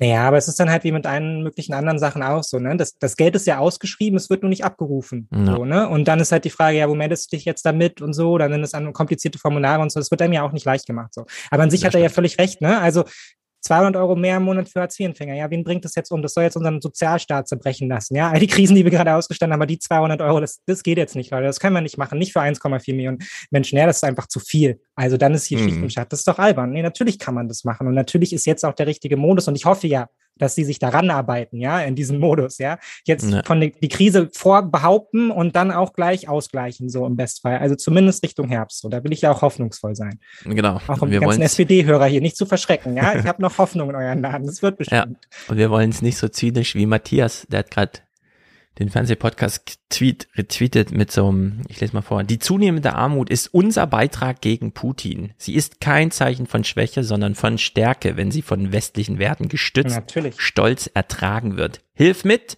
werde arm, besiege Putin. ja, das ist im Grunde die Losung, die dann so äh, so ein bisschen dahinter steckt, wenn ja. ähm, äh, ähm, Spahn sagt, wir müssen das jetzt aushalten. ja. Wir können ja weder was umverteilen noch den Armen was geben. Wir müssen das jetzt aushalten, denn Putin ist schuld. Helft ja. mit, hier Widerstand zu leisten. Und wenn das Erwerbs Erwerbspersonenpotenzial sinkt, dann arbeitet halt mehr. Leute. Äh, genau, Ganz dann arbeitet mehr. Mit Überstunden kann man jedes fehlende Arbeitsnehmerpotenzial ausgleichen. Genau. Und im Bestfall heizt halt dein Arbeitgeber, dann musst du zu Hause nicht heizen, läuft. Ja. So. Wir klammern aber noch, nur um es historisch festzuhalten, das Bürgergeld hier nochmal kurz ein mit sechs kleinen Clips. Hier die inhaltlichen Moderation und Infos. Dass aber vor allem Hartz IV zu so einem Kampfbegriff werden würde und bei vielen in der SPD so verhasst war, dass es fast die Partei zerlegt hätte, das hat sie damals wohl nicht so kommen sehen. Nun könnte das Hartz-IV-System Ende des Jahres Geschichte sein. Die Ampelkoalition hatte ja beschlossen, stattdessen ein Bürgergeld einzuführen. Arbeitsminister Hubertus Heil stellte sein Konzept dafür heute vor. So, das Konzept sieht wie folgt aus. Wir kriegen natürlich nur diese Kurzform, aber gut. Hartz IV soll zum Bürgergeld werden. Die Eckpunkte von Heils Vorschlag, das sogenannte Schonvermögen wird erhöht. Bis zu 60.000 Euro sollen Bürgergeldbezieher besitzen dürfen. Wenn man sich überlegt, ne, 60.000 Euro. Angenommen, man hat 60.000 Euro, weil man hat die letzten 30 Jahre und so weiter und man weiß, ah, kommen noch 10 Jahre Arbeitsleben und dann ist Rente und so weiter. Und dann kommen die plötzlich und sagen, erstmal alles aufbrauchen. Du rechnest so, so durch, ja, 60.000 Euro, das sind jetzt fünf Jahre davon schon mal weg, so, ne? Also ich habe einen Lebensabend in Armut und noch fünf Jahre lang keine staatliche Hilfe. Von mhm. zehn. Hier den Leuten einfach zu sagen, ey komm, 60.000 Euro, behalt's einfach. Wir wissen, du bist engagiert. Ja, bist ja kein Idiot oder so. Also diese, wir kennen ja alle diese Fokusgruppengespräche und so weiter. Die Leute sind ja wirklich arm dran, wenn sie so zehn Jahre vor dem eigenen Erwerbsarbeitslebensende nochmal da auf die Füße kommen müssen und so. Und denen dann einfach das Geld zu lassen, ist äh, wirklich eine wahnsinnig gute Entscheidung. Dass man ja, die 15, 20 Jahre jetzt da durchgequält hat mit diesem, das ist unglaublich eigentlich, wenn man sich das mal so überlegt. Einfach alles nehmen, ja. Jede finanzielle Perspektive ja, erstmal komplett rauben. Genau. Ja. ja ist einfach schlimm. Ja, ist naja, und es ist ja der Modus, in dem der Staatsunter, also der, in dem er ja weiter agiert, ja. Also ich war zwischenzeitlich auch am überlegen während Corona, ob ich nicht irgendwie vom Staat diese studentischen Corona-Hilfen bekomme. Mhm. Aber da hätte ich ja auch, also ich hätte jeden Monat an dem Punkt sein müssen, wo ich meine Miete nicht bezahlen kann, ja, weil ich weniger als 500 Euro auf dem Konto habe, um überhaupt Hilfe vom Staat zu bekommen. Also und was, ja. was für eine Situation man sich da bringt, ja. Also das, das, das hat ja mit dem Gefühl von Sicherheit überhaupt nichts zu tun. Ja, parallel dazu beschweren sich alle darüber, dass das Geld nicht ankommt. Und ich soll jetzt erstmal irgendwie, gebe jetzt mein restliches Geld noch einmal aus so und dann sitze ich quasi bei Null und warte darauf, dass der Staat mir jetzt bitte, bitte 500 Euro überweist, weil sonst kann ich meine Miete nicht bezahlen. Ja? ja. Und auf dem Level ist man da unterwegs, weil dieses, weil das Grundvertrauen halt irgendwie schon nicht da ist. Ja, ich habe ja noch 500 Euro, die werde ich ja dann höchstwahrscheinlich verprassen. Ja, deshalb können Sie mir jetzt nicht 500 Euro mehr geben. Äh, genau. Also. Ja, das ist alles so. In der Zeit, wo niemand einen Job hatte, ja, wo niemand gearbeitet hat, wo Studierende einfach so rumsaßen und waren, ja, ich ziehe jetzt halt wieder zu Hause ein. So. Ja. Da war der Staat noch unterwegs und meinte, ja, aber wir müssen ja garantieren, dass ihr das nicht verprasst. So. Ja, was vor allem so demütigend ist, ist ja dieses, das Geld braucht niemand. Man nimmt es dir einfach nur weg. Ja. Damit du es nicht hast. So, ne? Verbrauch mal bitte dein Geld, das du angespart hast. Warum denn? Ja, damit du es nicht hast. Ja, aber machen Sie irgendwas mit dem Geld? Nee. Es kommt einfach weg. Es, es, löst sich einfach in Luft auf. Es ist einfach nur weg. Nur damit sie es nicht haben. Verbrauchen, äh, ja, ja. helfen wir ihnen nicht. Das ist einfach, das ist schlimm. Jetzt kommt Heil und er zeigt nochmal einen anderen ganz wichtigen Punkt. Von Januar 2023 an sollen die Regelsätze steigen. Es soll also mehr Geld geben. Und in den ersten sechs Monaten soll es praktisch keine Sanktionen oder Kürzungen geben. So, diese sanktionsfreie Zeit in den ersten sechs Monaten hier heil im O-Ton. Trotzdem wolle man weiter alles dafür tun, Menschen wieder in Arbeit zu bringen. Richtig ist, dass wir eine Vertrauenszeit schaffen in den ersten sechs Monaten, dass es darum geht, dass man einen Kooperationsplan zwischen den betroffenen Menschen und den Mitarbeitern aus den Jobcentern aufstellt, um die Menschen aus der Bedürftigkeit rauszuholen und dass wir da nicht mit einem drohenden Zeigefinger kommen. Ja, dieses seine Arbeit verlieren ist ja eine Verlusterfahrung, bei der man den Leuten auch erstmal sagen kann, komm, erstmal hier Ruhezeit. Musst erstmal gar nichts. Orientier dich, guck dir die Möglichkeiten an, fasse neuen Mut, nimm dir Zeit. Und das Heil äh, jetzt hier kommt und sagt, kommt, schon Vermögen, schon Frist. Ja, wir, hm. Da wird einem erst klar, was bisher dieses System, das ich zum Glück noch nie erleiden musste, ja, aber ich höre das jetzt hier so und denke mir, krass, was da so drin steckte. Ja. Du wirst arbeitslos und das allererste, was du hörst, ist nicht irgendwie, das ist super scheiße für dich, es tut mir wahnsinnig leid, ähm, ich weiß, diese Arbeit hat dir vielleicht viel bedeutet oder was auch immer und wir machen es auf die Suche, was das Neues ist. Nee, die erste Botschaft war, wie viel Geld hast du? Kannst du das bitte alles mal verbrauchen? Warum? Ja, nur damit du es nicht mehr hast, das Geld und äh, kann ich dich bitte jetzt gleich mal irgendwo verplanen? Ich will nicht, dass du dir selber Gedanken machst. Nein, du hast ja keine Schonfrist. Geh mal bitte zu dieser jener, ich lerne hier Schreibmaschinen schreiben und ja. so, ne? Und das ist wirklich, äh, keine Ahnung, das macht mir ein bisschen Kopfschmerzen, ehrlich gesagt, was, wie wir das hier so gemacht haben. Nee, das macht mir auch weiterhin Kopfschmerzen, weil das, was wir jetzt erreicht haben, ist ja das absolute Minimalziel. Also es ist ja nicht da, das, wie ich mir ein Bürgergeld oder eine Grundsicherung vorstelle, ja, sondern es geht ja immer noch und so gut das alles ist, ja, und so wichtig diese Schritte auch sind, aber es geht ja immer noch von einem, und das, da finde ich eigentlich liegt auch das Grundproblem und vielleicht auch das Grundproblem, was die SPD eigentlich mit Hartz IV hatte, nämlich nicht der Begriff Hartz IV oder dieses System an sich, sondern es ist ja ein bestimmtes Menschenbild, was dahinter steht. Ja, also diese mhm. ganze äh, diese ganze Politik des Forderns durch Fördern und Fördern durch Fordern, ja, also diese ganzen Begrifflichkeiten, die da aufgekommen sind. Du musst quasi, also es wird von dir angenommen, ja, dass wenn du arbeitslos bist, dass du ja keinen eigenen Antrieb hast, Arbeit nachzugehen, ja, dass das für dich keinen Wert hat, selbst zu arbeiten. Ja. Aber definieren wir uns alle über unsere Arbeit. Jeder von uns, der irgendwie mal zwischenzeitlich keinen Job hatte und mit Freunden irgendwo saß oder jemanden kennengelernt hat. Die zweite Frage ist immer, was machst du beruflich, ja? ja. wenn man dann sagt, ich bin arbeitslos, dann bist du aber schon unten angekommen, ja. Also es, es markiert auch einfach deinen sozialen Status in der Gesellschaft. Und es ist einfach, es, es greift sich so sehr mit dem Menschenbild, was ich habe, ja, dass eben Menschen nicht dazu animiert werden müssen und erst recht nicht dazu irgendwie getragen getragen werden müssen, ja, zu arbeiten zu gehen. Und die drei, die das dann mal machen von 300, ja, die ja. sind mir persönlich egal. So, ja, die haben ihre eigenen Probleme, mit denen sie offensichtlich zu hadern haben. Ja, aber da muss der Staat nicht hinterher sein und sie in die Arbeit zwingen, ja. Und das ja. ist ja eigentlich das, das gedankliche Grundproblem, was hier immer noch steht, es ist ein Menschenbild, was davon irgendwie ausgeht, der Mensch sei faul und fett, ja, und am liebsten liegt er zu Hause und lässt sich irgendwie alimentieren. Genau. Und das halte ich Nicole, einfach für Schwachsinn. So. Nicole hat ja auch nochmal einen Punkt. Überlegt euch mal, wie viele Menschen in Jobs bleiben, die sie krank machen, weil sie nicht in dieses System der Arbeitslosigkeit ja. kommen wollen. Und Leo hat nochmal darauf hingewiesen, erstmal gibt's ja Arbeitslosengeld 1. Naja, das gibt's eben auch nur, wenn man aus qualifizierten Berufstätigkeiten rausfällt. Also für sehr viel unter 30-Jährige gibt's da nicht erstmal Allgeld. In der Hinsicht ist das alles super schlimm und du hast jetzt schon angesprochen, fordern und fördern, das war ja der alte Spruch.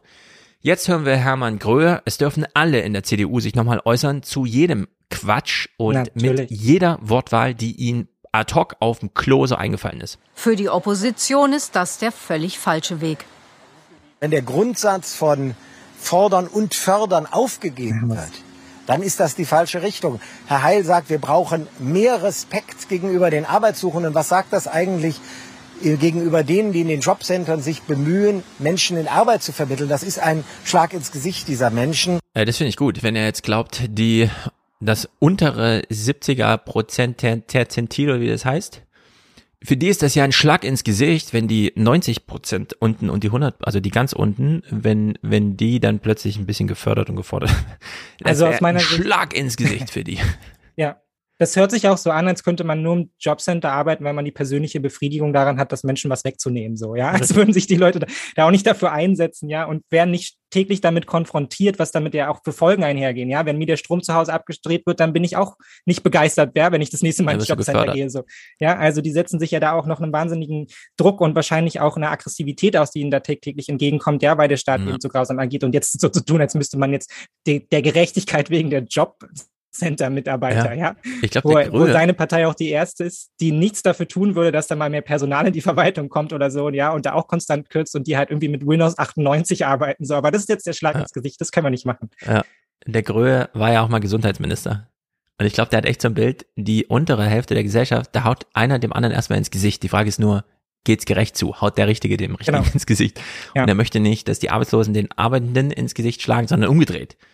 Die im genau. der Arbeitsagentur sollen gefälligst mal weiter den Arbeitslosen ins Gesicht schlagen. Irgendwie ja. so, ja, stelle ich mir das vor. Also es ist wirklich. Jetzt kommt Lindner. Sagen wir es mal so, er macht es ein bisschen er hat ein bisschen mehr Prosa drin, was die Ideenfindung der Argumentation angeht, ist trotzdem wahnsinnig albern. Dummerweise signalisiert auch der Finanzminister dem Arbeitsminister, nicht so schnell bitte. Sanktionen müssten bleiben, das gebiete die Solidarität. Und mehr Geld? Im Übrigen bin ich nicht dafür, die Regelsätze pauschal zu erhöhen über die Anpassung an die Inflation hinaus. Stattdessen müssen wir die Zuverdienstmöglichkeiten verbessern. Aus dem Bürgergeld darf kein bedingungsloses Grundeinkommen werden. Aus dem Bürgergeld ja, weil sonst mache ich frei. Also wenn, wenn jetzt zu viel Grundsicherung ist, dann kündige ich meinen Job und so, dann mache ich auch gar nichts mehr. Also sitze ich einfach zu Hause und nehme mir so geil. Der Staat alimentiert mich bestes Leben so. Ja. Von meinen 1000 Euro, die ich dann im Monat habe, von denen ich drei Viertel für die Miete ausgebe. Aber von den letzten 300 mache ich nur Party so. Ja. Ja. ja.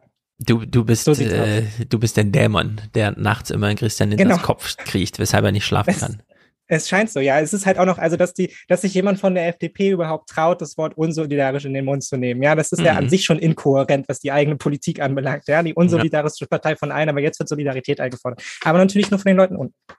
Ja, es ist einfach brutal. Ingo, und das ist auch brutal, fragt hier Verena Bentele vom Sozialverband VDK ob die CDU und Lindner nicht doch auch ein bisschen recht haben. Aber nehmen wir mal an, es gäbe so viel Geld, wie Sie gerade gefordert haben. Ähm, käme da nicht langsam auch in den Bereich, dass dann der Anreiz, einen Job zu finden, auch ja. wenn Sie sagen, alles wird teurer, aber trotzdem dann sinken könnte?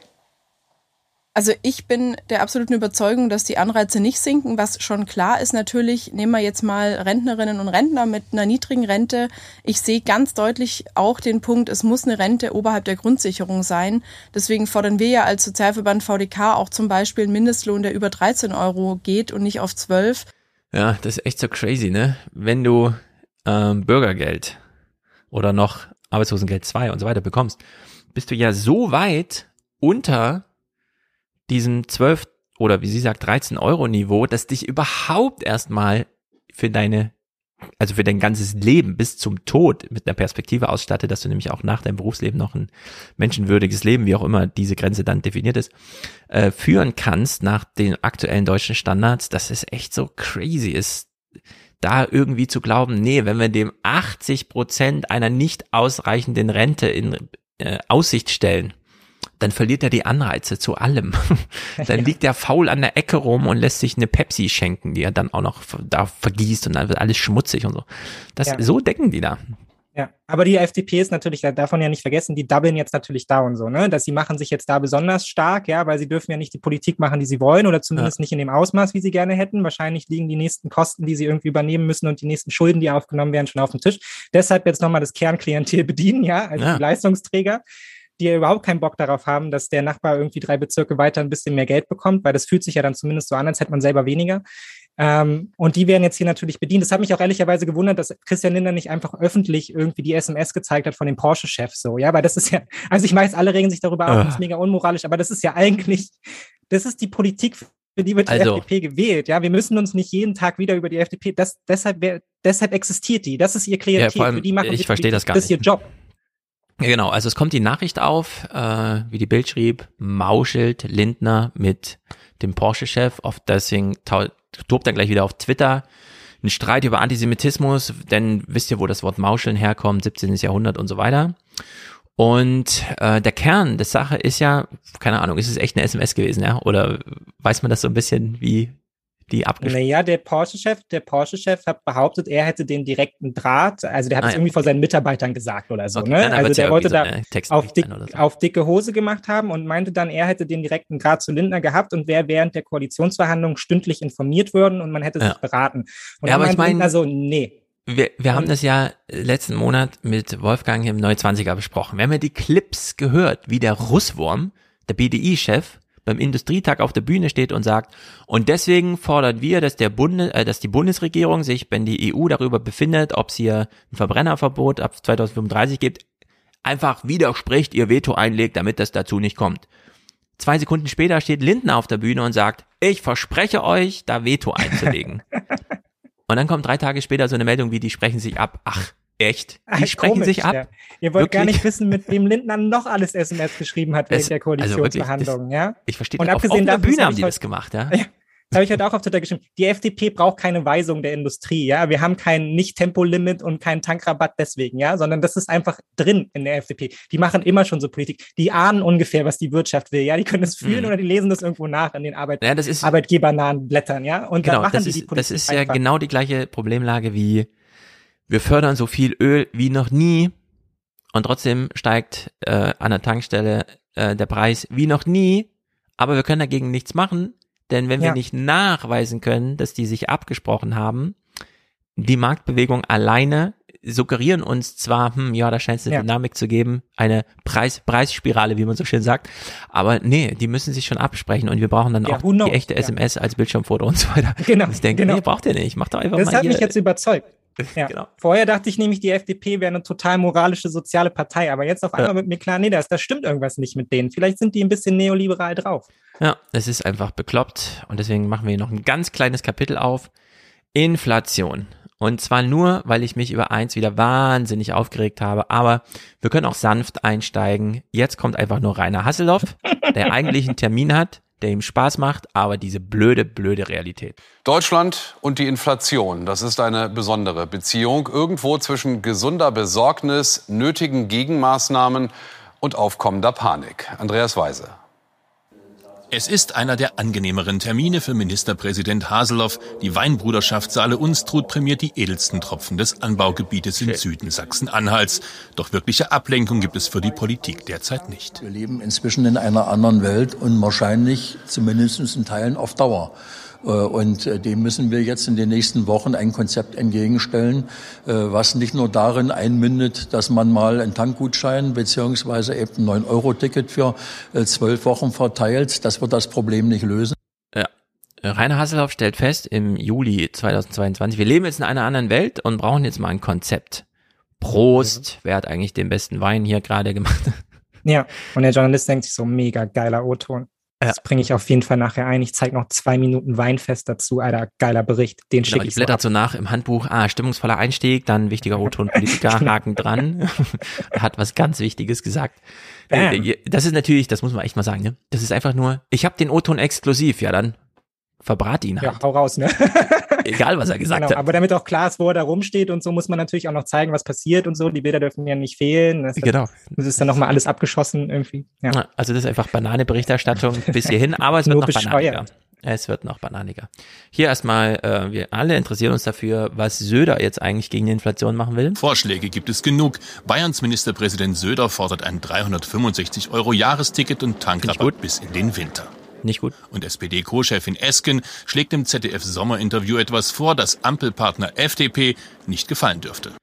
Ja, wir sind in der Dramaturgie-Spirale gefangen. Was schlägt sie wohl vor, was der FDP nicht gefallen würde. Alle mal kurz eine Sekunde Quiz im Kopf. Wir werden, ähm, wenn der Haushalt tatsächlich im, im ähm, der fürs nächste Jahr im, im, September und im Dezember dann beraten wird, in erster und zweiter, dritter Lesung, äh, werden wir sehen, äh, ob wir tatsächlich die Möglichkeit haben, die Ausnahme von der Schuldenbremse einzustellen. Denn wir stecken ja mitten in der Krise und wir sehen die äh, Folgen diesen beid, dieser beiden Krisen noch können wir noch gar nicht absehen. Das heißt, Sie und sollen die dennoch zurückkehren. Ich glaube, dass wir die Schuldenbremse erneut aussetzen müssen. Jo, und so wie ich auch vorhin diesen Clip auswählte in diesem Sommerinterview und er auch hier im Heute-Journal nochmal gesendet wurde, sieht man schon, ah, okay. Das war im Grunde Kernbotschaft und so ja. weiter. Jetzt allerdings, und da rege ich mich auch im Buch drüber auf, was ich nicht mehr sehen kann. Thematisierung von Inflation im Fernsehen. Inflation. Dieses Wort scheint in Deutschland besondere Ängste auszulösen. Das hat auch historische Gründe. Die Milliardenscheine von 1923 und die Währungsreform 1948 sind tief ins kollektive Gedächtnis eingebrannt. Ich denke, das ist äh, diese Erfahrung der Hyperinflation 1923 und auch dann natürlich die Währungsreform 1948 sind in das kulturelle Gedächtnis äh, der Deutschen übergegangen, weil eben die Währungsstabilität sehr stark mit politischer Stabilität verknüpft wird. Ah, warum?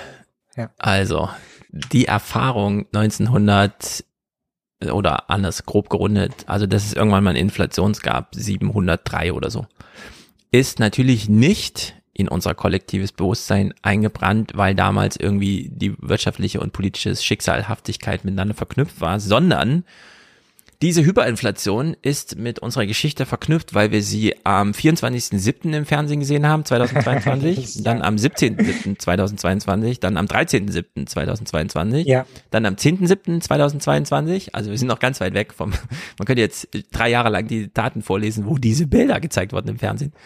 Und ich mache mich da im Buch drüber lustig, weil der Heinz Bude, äh, Soziologe, auch die ganze Zeit so, der Weltkrieg, die Hyperinflation. Und man denkt sich so, nee, wenn man die Leute fragt, dann sagen die einfach Wohnkosten, drohende Altersarmut. Und dann, ja, so Bude tänzelt dann so rum. Ja, wir sind ein ganz aufgeregtes Land, aber wir haben auch so eine ganz komische Geruhsamkeit und so weiter. Aber wir haben Angst vor der Zukunft. Also, wenn man die Leute dann fragt, was glauben sie, hält die, also was treibt die Gesellschaft auseinander? Ja, dass ich kein Geld habe, aber alle anderen irgendwie gefühlt. So, da, niemand, niemand setzt sich in so Fokusgruppen, was belastet sie hin und sagt, ja, ich habe im Fernsehen so Schwarz-Weiß-Bilder gesehen diese Überinflation, also die ist echt jetzt so mega, das war Trauma für mich, das zu sehen und so viel Geld und das kann man ja alles gar nicht aushalten und ein Brot so klein und so viel, so viel Körbe Geld für so ein kleines Brot. Das ist so dumm, das immer wieder zu zeigen, ja. Und es ist das Fernsehen, dass das einfach ja, das ist das Fernsehen und es sind auch das sind auch die Zeitungen, die das ja auch die ganze Zeit hoch und runter spielen, um dann selber irgendwie Umfragen in, in, rauszugeben, wo es dann halt irgendwie heißt, ja, die Deutschen haben auf einmal mega Angst wegen der Inflation und wir wissen gar nicht warum, ja. Und ich hab, war die Wochen davor nur damit beschäftigt, irgendwelche Artikel einzuordnen, alle zum Thema Inflation, ja. ja. Einfach einer ja. nach dem anderen. Inflationsangst, Inflationsangst, Inflationsangst. Seltsamerweise haben die Deutschen Angst vor Inflation. Wir wissen nicht, wie das kommt. Also es kann mit uns nichts zu tun haben. Also ja, wir können aber es ja ist genau dieser Modus. Genau. Und jetzt stellen wir mal eine Gegenthese auf. Es ist gar nicht diese Vergangenheit, dieses schwarz-weiße, keine Ahnung, wann, wo, wer, wie, was und so weiter, interessiert niemanden, sondern Inflation ist hier in Deutschland so ein Thema, bei dem uns einfach mal keiner sagen kann, was das eigentlich ist, was damit auf sich hat, sondern wir hören dann immer nur, die Zentralbank muss mal. Wo man sich denkt, warte mal, die Zentralbank muss mal, ja was denn? Die Zinsen erhöhen, weil dann wird mehr Öl geliefert für weniger Geld ja. oder was? Also was ist denn das für eine Logik, die da aber dahinter steckt? Und wir vergleichen das mal, wie blödsinnig diese Berichterstattung ist. Zuerst in den Tagesthemen und dann im Heute-Journal. Also, Tagesthemen 19.07. irgendwas zum Thema Inflation im Fernsehen. Die Erwartungen an die EZB sind hoch, denn mhm. zur rekordhohen Inflation gesellt sich nun auch noch eine Regierungskrise im hochverschuldeten Italien. Mhm. Investoren ziehen ihr Geld aus dem Euro ab, stecken mhm. es lieber in den US-Dollar.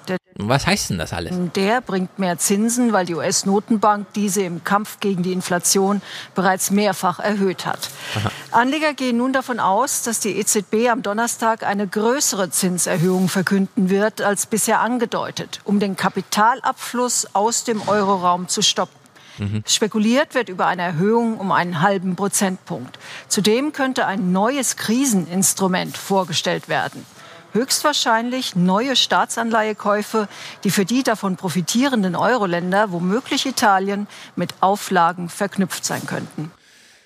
Puh, also wer hier irgendwie verstanden hat, was sie uns sagen möchte und überhaupt, das ist ein Text, der ist so blödsinnig insgesamt und ja, den kann man so nicht bringen. Ja. Äh, Aber Hans-Werner Sinn hat in der Welt einen schönen Text geschrieben, da hat er es zusammengefasst, glaube ich, was hier die Sorge ist, nämlich der Euro verkommt zur Lira. Ja, das war seine, das war seine Überschrift. Mhm. Und dann ist ja schon klar, worum es hier geht. Ja, natürlich geht es am Ende um Marktstabilität und die Sorge ist, dass jetzt alle abhauen, ja, von unseren geschätzten Unternehmen, die ja. wir jetzt retten müssen ja, ja, und von ihren geschätzten Investoren, weil es halt der, der Dollar gerade so gut steht. Ja, da gibt's noch Zinsen so. Deshalb müssen wir jetzt leider die EU-Wirtschaft verlassen. Tut uns sehr leid. Ja. So. und deshalb muss die EZB jetzt gegensteuern. So. Ja. Das ist so albern. Ich verstehe das auch alles total. Ich habe totale Angst, dass, weil jetzt irgendwo Kapitalflüsse anders sind und so, dass jetzt VW einfach sagt, Salzgitter, das mache ich zu. Sind zwar irgendwie drei Quadratkilometer äh, Werksgelände und so weiter, aber nee, das mache ich jetzt, das, das ziehen wir mal um morgen. Das, oder BASF, ne? Die so fünf Prozent des ganzen Gases in Deutschland verbrauchen. Ja, ja, die gehen einfach irgendwo anders Willst in die du, dass unser guter deutscher Euro wird, wie, die, wie das da unten bei den Italienern? Ich glaube nicht. Ja? Ja, also deshalb müssen wir jetzt einfach gegensteuern damit. Wahnsinnig bekloppt. Und im Heute-Journal, ja. wir versuchen jetzt hier was zu verstehen im Heute-Journal. Weiteres Thema an der Börse, die hohe Inflation, 8,6 Prozent im Euroraum im Juni.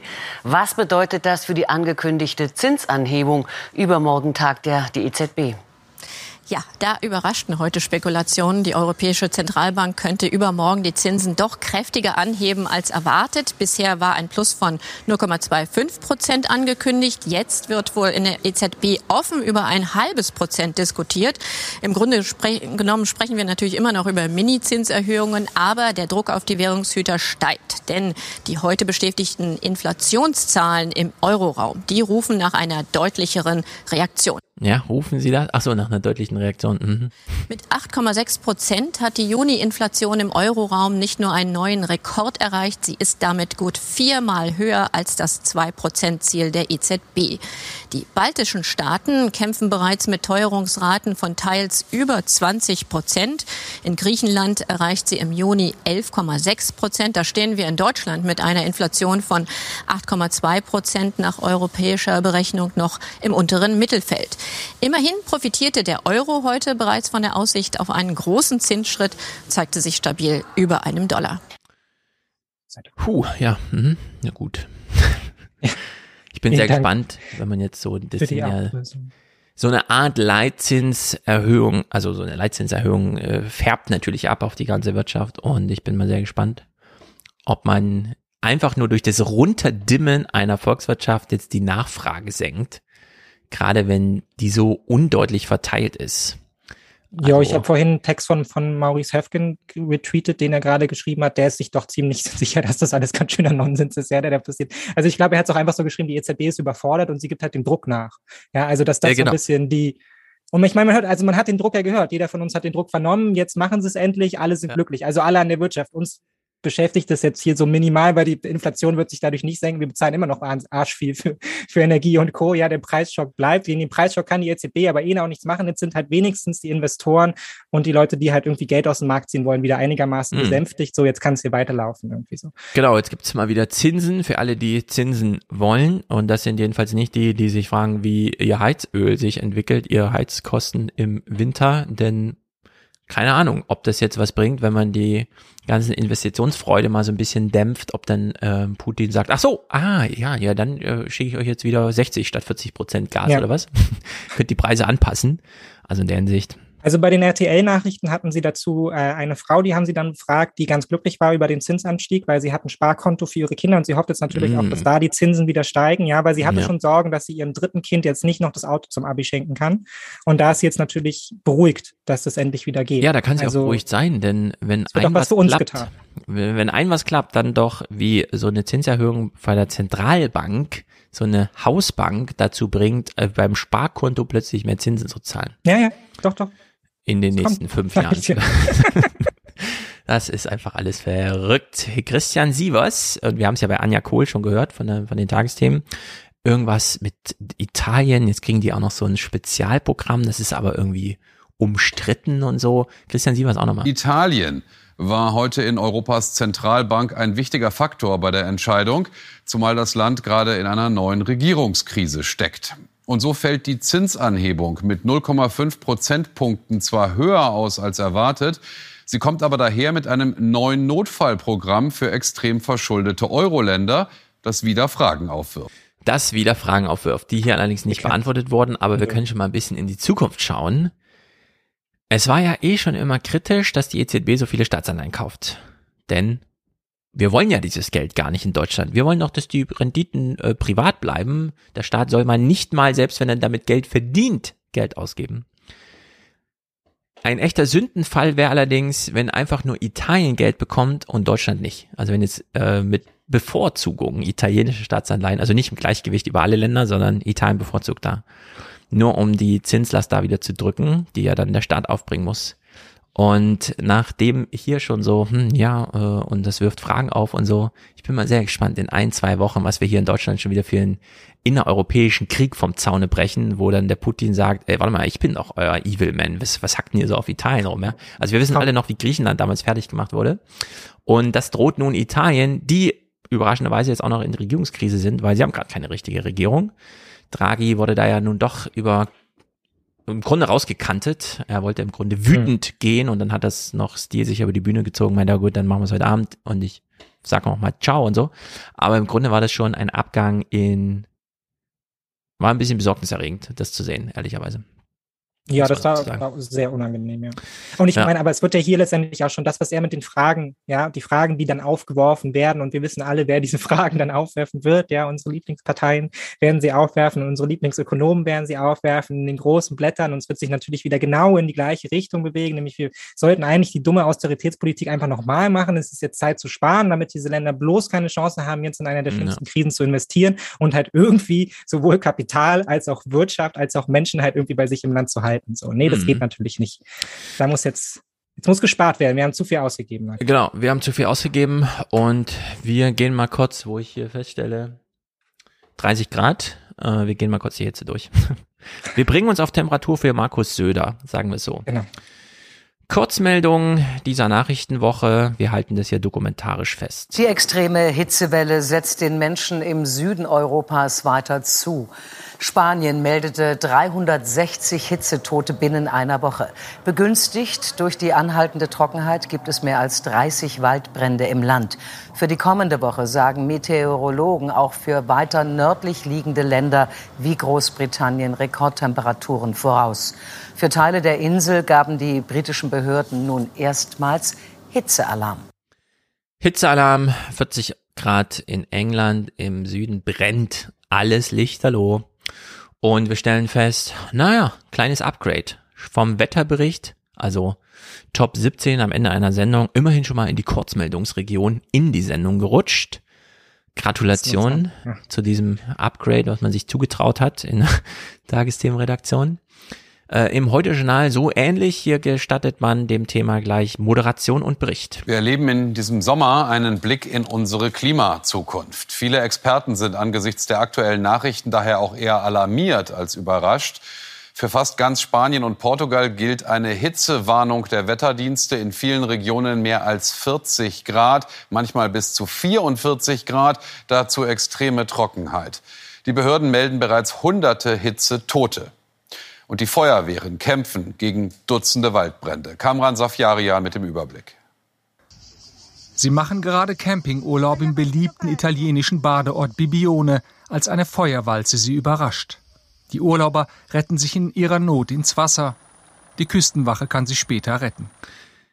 Naja, das Thema wurde geupgradet, hat Bericht und Moderation bekommen, aber Aufhänger ist weiterhin Tourismus. Ich nenne es das, das jetzt, das jetzt nicht mehr nicht wir, nicht hier, sondern das ist jetzt nicht hier, aber trotzdem wir. Genau. Ja, also wir, den Deutschen wurde der Sommerurlaub zerstört. Genau. Konnten da jetzt gar nicht in Ruhe zelten, ja, weil ja. auch kein Zeltplatz mehr war. Sie mussten ins Wasser rennen, sonst wären sie verbrannt. Immerhin schon ja. mal hatten sie noch Wasser in den Seen, dort ist noch was drin. Ich finde das auch schon eine schöne Anmoderation. Wir bekommen jetzt einen Ausblick in unsere Zukunft, wo man sich so denkt, so das ist die Zukunft, die ich immer befürchtet hatte. Ja, ganz Südeuropa brennt. Wie schlimm, wie viel schlimmer soll es ja. denn noch werden? 44 ja. Grad so. Ich würde sagen, ist Realität jetzt unsere schlimme Zukunft. So, da ist nicht mehr viel. Also klar, das wird immer noch schlimmer, ja, aber jetzt immer noch so zu tun, als wäre das der Ausblick in die Zukunft, wenn er Woche davor noch sagt, ja, das ist jetzt wahrscheinlich der kühlste Sommer, den wir je hatten, ja, ist schwierig, genau. finde ich. Es ist Interstellar und Voll. wird zunehmend gefährlich, auch für uns. Hier ein Bericht aus Wir und Hier. Es knirscht, wenn Ingo Kramer durch das Flussbett der Dreisam nahe Freiburg läuft. Die lang anhaltende Hitze hat hier alles ausgetrocknet. Es tut sehr weh. Es ist erschütternd, weil einfach diese Trockenheit selbst gemacht ist, die ist vom Menschen gemacht. Er sucht nach Tieren, Insekten und Larven. Nichts mehr dran. Kein Leben mehr. Alles vertrocknet. In den nächsten Tagen. Als hätte man ihn so gebucht, oder? Wir ja. filmen Sie jetzt. Können Sie das mal kommentieren? Nichts mehr dran. Alles vertrocknet. alles tot. Ja, ja, hier ist alles tot. Soll es noch heißer werden, Regen nicht in Sicht. Im Robert Bosch Krankenhaus in Stuttgart versuchen sie sich darauf vorzubereiten, denn bei Hitze sterben mehr Menschen, besonders ältere seien gefährdet. Also wir können natürlich mit den akuten Krankheitsbildern gut umgehen. Ähm, wir können Flüssigkeit geben, wir können kühlende Maßnahmen durchführen. Umgekehrt sind aber unsere räumlichen Strukturen nicht auf diese Hitzewellen in, sagen wir, ausreichend ausgerichtet. Ich glaube, der Krankenhausbau, das, was wir hier vorhalten, wird in den nächsten Jahren sich ändern müssen. Die Hitze. Guck das mal an, Alter. Das ist alles Glas. Ja. Das ganze Ding ist einfach nur Glas, ja. Vorne Glas, hinten Glas, überall ja. Glas. Ja, einfach das Schlimmste, was du bauen kannst. Kräftige Klimaanlage rein. sprechen von einem stillen Killer, weil die Gefahr für den Menschen oft noch unterschätzt werde. So, Sie sprechen von einem stillen Killer. Die Hitze ist ein stiller Killer. Wir hören hier weiter, und der Schwenk war ja schon mal gut, auf die Alten Republik. Wir haben sehr viele alte Menschen in Deutschland. Das haben wir durch Corona schon gesehen. Puh, Mann, 60 Prozent waren plötzlich Risikogruppe und die Hälfte davon übers Alter. Ähm, so geht's hier weiter. Appell, trinken, trinken, trinken. Wasserreserven, auch für Menschen wichtig. Haben Sie ein Lieblingsgetränk zu Hause? Ja, Wasser. Die Risiken zu Hause sind eben tatsächlich der Kreislaufkollaps, ja, dass man äh, ohnmächtig wird, dass nicht rechtzeitig Hilfe gerufen wird. Also wenn man wirklich merkt, ähm, ich stehe auf und ich merke, mir sagt alles zusammen, sollte man auf jeden Fall sofort trinken. Ohne Wasser wird es gefährlich. Meteorologen finden deshalb, trockene Hitze ist das Schlimmste aller Unwetter. Ja, endlich sagt's mal jemand. Ja, genau. Trockene Hitze ist das schlimmste aller Unwetter. Und ja, eine Woche nach Jahrestag A, erft und so weiter. Wird es ja. dir mal gesagt. Ja. Hochwasser. Du das halt hm. viel stärker ins Verhältnis setzen. Genau. Viel stärker was das eigentlich bedeutet. Ja, aber es ist, ist halt, die Hitze ist halt auch irgendwie so, es verkommt zu so einem Sommerloch-Thema, ne? Also man weiß immer, wenn Hitzeberichterstattung im Fernsehen ist, dann ist Sommer. So, das, das genau. ziehen wir dann jetzt durch, bis halt Herbst ist und dann wird es halt kühl und dann interessiert uns das nicht mehr und im nächsten Sommer ist dann wieder, boah, Leute, ist aber mega trocken und auch wahnsinnig heiß, voll schlimm. Ja. Und dann wartet man Stiller wieder im Herbst. Killer, ja. das Schlimmste, die schlimmste Wetterkatastrophe. Ähm, am 18. es war heiß und ja, damit hat das Thema auch es zur Sendungeröffnung geschafft in den Tagesthemen. Heute im Studio Helge Fußt. Guten Abend. Europa ist auf Rekordjagd in diesen Tagen, auf trauriger Rekordjagd. Es sind nie zuvor gemessene Temperaturen, die wir zunächst in Südeuropa und nun in Frankreich und in Großbritannien sehen. Die wissenschaftlichen Prognosen werden sichtbar und damit der Klimawandel. Seit Tagen schon schwitzen weite Teile West- und Südeuropas in brütender Hitze und jetzt rollt die Hitzewelle auch auf Deutschland zu, wo sie morgen ihren höchsten Stand erreichen soll. So. Und jetzt finde ich, kommt ja wieder so ein volkswirtschaftliches Argument. Annette Dittert, zugeschaltet aus England. Was haben wir über England alles gesprochen? Letzte Woche erst mit Thomas. Ja, Brexit wirkt da immer noch nach. Die haben natürlich auch diesen ganzen Krieg mit, da haben sie Regierungskrise, Boris Johnson geht und jetzt noch diese Hitze. Und Annette Dittert äh, nennt hier mal so, sie gibt uns mal so einen Hinweis, so einen volkswirtschaftlichen, ähm, wie soll man sagen, Schnellkurs, ja, um, was jetzt zu denken ist. Bedeutete heute vor allem, dass in großen Teilen Englands, vor allem also im Süden der Insel, alles stillstand. In Luton musste der Flugverkehr ausgesetzt werden, ganze Zugstrecken wurden stillgelegt. Und die Regierung forderte die Arbeitgeber auf, die Betriebe zu schließen, was viele auch getan haben. Hier in London waren es am Nachmittag stellenweise 38 Grad. Und selbst jetzt weht hier am Trafalgar Square noch so etwas wie ein Wüstenwind. Und das habe auch ich in all meinen Jahren in London noch nie erlebt. Und für die Briten die ja in normalen Sommern schon bei 25 Grad von einer Hitzewelle reden, war das ein echter Schock. Und vor allem in den Krankenhäusern kam es massenhaft zu Notaufnahmen, vor allem von älteren und kranken Menschen, die damit überhaupt nicht umgehen können mit solchen Temperaturen. Ja, also durch England ist auch eine Panikwelle gerollt, das muss man ganz klar sagen. auch durch Deutschland so ein bisschen, aber in England vor allem, die kannten das ja nun so gar nicht. Und wenn man das jetzt so ausrechnet, ne, ein Jahr hat irgendwie so 250 produktive Tage. Mal Wochenenden, Urlaube und so abgezogen. Davon fällt ein Tag aus, weil die wirklich den Leuten sagen, bleibt mal zu Hause. Wir können hier, hier wir können hier eure Sicherheit nicht gewähren irgendwie. Ja, wir haben die Arbeitsstellen sind gar nicht darauf vorbereitet, die Wege dann auch nicht. Ja. Dann schmelzt da irgendwie der Flughafen, braucht vielleicht noch mal einen Tag extra, um wieder flott zu werden und so. Also ein so ein Hitzeding und da ist einfach schon mal so ein Prozent der ganzen volkswirtschaftlichen Kraft äh, im Arsch. Ja? ja, ja. Bei so einem, in so einem Zustand, wo die eh schon ja. rumknapsen und nicht. Ja, und wenn man das, wenn man das zusammenrechnet, ne? Also ich meine, wir haben jetzt hier ja noch ein paar Berichte, also was da alles zusammenkommt, ja, das Konjunkturproblem, ist das irgendwann ein Versorgungsproblem, ja, es, es ist eine Maximalbelastung für unsere Krankensysteme. Ich habe jetzt gerade einen Bericht gesehen im RBB, ja, 80 Prozent der Krankenwagen in Berlin sind eigentlich eh immer schon ausgelastet. Ja, und ja. man wartet zum Teil 15 Minuten darauf, dass, dass jemand kommt. Was ist jetzt mehr, wenn jetzt drei Tage hintereinander einfach mal 40 Grad sind, ja, und die Leute hier reihenweise in ihren Wohnungen halt irgendwie umkippen oder auf dem Weg zur Arbeit in den U-Bahn und so. Es ist ja auch nichts klimatisiert, ja. ja. Also klar, Italien, Frankreich und Co. irgendwie in dem Süden, da hast du inzwischen überall Klimaanlagen, dafür haben die keine Heizung, aber es ist ja nichts bei uns darauf ausgerichtet, ja, sondern ja. wir laufen da immer weiter munter rein irgendwie und man merkt auch gar nicht, dass das jetzt irgendwie mal so angestoßen würde. Ja, eigentlich bräuchte man ja fast so eine Klima, Klimaanlagen-Investitionswelle oder irgendwie was in der Art, um das, das hier auszutragen, ja. Aber lustigerweise, man hört auch nichts von Lauterbach. Ja, also es ist sein Thema. Ja, Lauterbach. er ist dafür, äh, wo ist er? Genau, er ist dafür also, Minister, ist ein mega Problem. Was macht er den ganzen Tag? Er ist in den USA unterwegs irgendwie. Überall, wo wir über Luftfilter gesprochen haben. Öffentliche Gebäude, vor allem Schulen und so weiter. Da brauchen wir jetzt auch Klimaanlagen. Ja. Ja, die kosten alle Energie und so, aber in den Schulen braucht es dann auch Klimaanlagen. Denn äh, dieses ganze Hitzefreizeug, das kann man dann ab der sechsten Stunde mal so geben, aber wenn es ab 10 Uhr einfach scheiße ist, da kann man sich nicht konzentrieren, da kann man keine Leistungsnachweise schreiben, da klappt das einfach alles gar nicht mehr.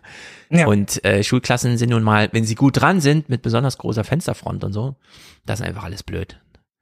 Sven Plöger macht uns hier mal so einen kleinen Europa-Rundumschlag im Wetterbericht. Das ist ein Satellitenbild, das große wolkenfreie Hoch über Frankreich zu sehen. Jetzt möchte ich das hier zeigen. Ich versuche mal mit dem Finger zu treffen. Das ist hier die Region um Bordeaux. Und da hat es diese Waldbrände gegeben, die Sie tatsächlich vom Satelliten aus sehen konnten. Und in der Region war es extrem heiß. Bis Caros zum Beispiel heute, wir haben es hier mal draufgeschrieben, 42,6 Grad. Dann Contenic 42,6 Grad, das sind 5 Grad über Körpertemperatur. Im Schatten. Ja. Wenn ja. du da auf Asphalt stehst und die Sonne von oben scheint, sind das 100 Grad gefühlt.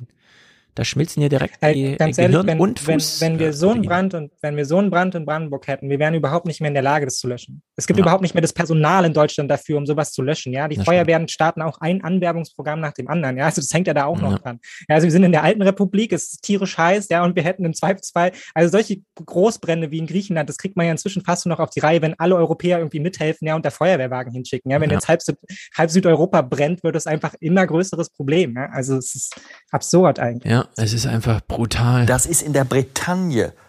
Dort 40,6 Grad und es haben tatsächlich 102 französische Wetterstationen einen. Mm, Francesco sagt uns gerade, es heißt Brandenburg. Was habe ich gesagt? Naja, Brandenburg. Ach so, weil es brennt. Ach Brandenburg. Neuen Allzeitrekord. Das ist wahrlich unrühmlich. Stichwort Klimawandel fällt natürlich hier. Sandon Downham, das ist auf den britischen Inseln dabei mit 38,2 Grad. Und jetzt zoomen wir ein bisschen ran an Deutschland, um nochmal unsere Temperaturen einzuordnen. Da sind wir in Perlnennig im Saarland mit 37 Grad. Selbst oben der Karle Asten, Nordrhein-Westfalen 28. Und jetzt schauen wir auf morgen. Das ist der Karle Asten. 850 Meter rund hoch, 32 Grad dort. Perlnennig könnte die 40 schlagen, wie einige Orte im Westen. Auch im Norden und Osten wird es wärmer. So, und entsprechend dann einen Tag später, 19. Sendungseröffnung. Zum zweiten Mal in Folge wird die Hitze-Sendungseröffnungsthema in den Tagesthemen. Studio Ingo Zamperoni. Guten Abend. In Frankreich nennen sie es die Hundshitze, in Deutschland die Affenhitze. Welche Bezeichnung auch immer, es ist tierisch heiß in Europa. Und die Hitze, unter der unsere Nachbarländer teilweise seit Wochen schon ätzen, die trifft Mensch und Tier nun auch voll bei uns. Vor allem im Westen der Republik, wo die Temperaturen vielerorts dicht an der 40-Grad-Marke kratzten.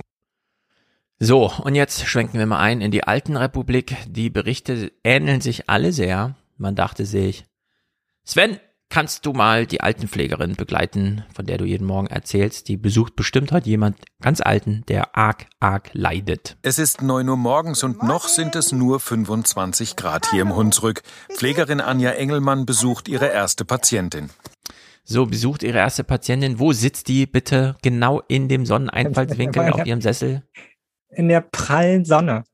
In die pralle Sonne hat sie sich gesetzt. Der einzige Ort in ihrer Wohnung, wo die Sonne hinfällt. Und da steht ihr ja, Sessel, ist schön. den sie ist immer schön warm. Du müsstest es mal bei meiner Oma sehen. Meine Oma ist immer kalt. Die setzt sich auch in die pralle Sonne. Die merkt nicht, dass das 38 Grad sind in der prallen Sonne. Die sitzt dann einfach da ah, und ja, trocknet ja. langsam aus. Ja, genau. Das ist nämlich das Problem. Wir sitzen aber jetzt hier in der Sonne. Ist das nicht zu warm?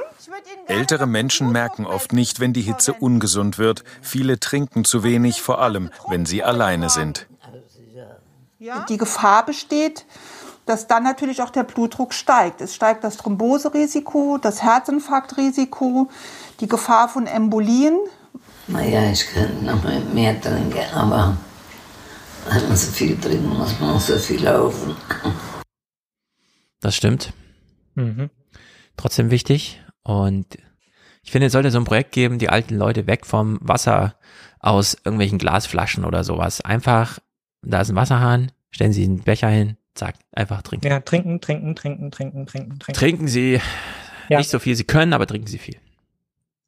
Und Jetzt kommen wir an einen Arbeitsplatz, wo man sich denkt, oh Mann, was wird immer gejammert und gescherzt über, ach, die arbeiten doch gar nicht und so weiter. Doch, doch, doch, die arbeiten. Ganz andere Temperaturen herrschen auf der A620 im saarländischen Völklingen. Hier muss niemand zur Erfrischung überredet werden. Man ist schnell bei dem Wetter zusammengeklappt und hat einen Kreislaufkollaps, Sonnenstich. Hitzefrei gibt es auch an Tagen wie heute nicht, an denen die Temperatur über dem frischen Asphalt auf bis zu 70 Grad steigt. Im Gegenteil, die Männer müssen zwölf Stunden ran mit entsprechenden Pausen. Gestern ist einer aus dem Bautrupp umgekippt. Ja, gestern ist ja, das geht eigentlich auch gar nicht so. Die ruinieren nee. sich da ihre Gesundheit ohne Ende. Und ich meine, ja. auch das wieder, ne? Wir setzen das in den großen Kontext irgendwie ein. Deutschland hat einen massiven Infrastrukturinvestitionsrückstand. Ja, wir müssen eigentlich irgendwie Bahntrassen bauen ohne Ende. Wir müssen eigentlich Windkraftanlagen bauen ohne Ende. Und jetzt sollen wir die Leute bei 40 Grad sollen die jetzt irgendwie Windkraftanlagen hochziehen oder Schienen verlegen oder so. Und dann wird es dabei sogar noch wärmer, ja, weil man irgendwie ja. noch mit Geräten arbeiten und Sachen schweißen muss und so. Und dann stehen die dabei 80 Grad Hitze. Und das ist dann irgendwie die Erwartungshaltung. Aber dann sollen sie, also dann kriegen sie auch nicht mehr vom Staat, sondern dann dürfen sie dafür im Winter auch noch frieren. Ja, das ist dann irgendwie ja. der Deal, den wir machen. Also das ist wirklich kein sehr guter Einsatz von Volkswirtschaft landwirtschaftlicher Biomasse, ihn einfach auf der nee. Autobahn zu verbrennen, ja, damit äh, der Asphalt eine Woche früher ja. verlegt wird. Das ist irgendwie, ich weiß auch nicht, da müsste man nochmal, aber gut, das sind dann halt so Pläne und Programme und die müssen dann umgesetzt werden.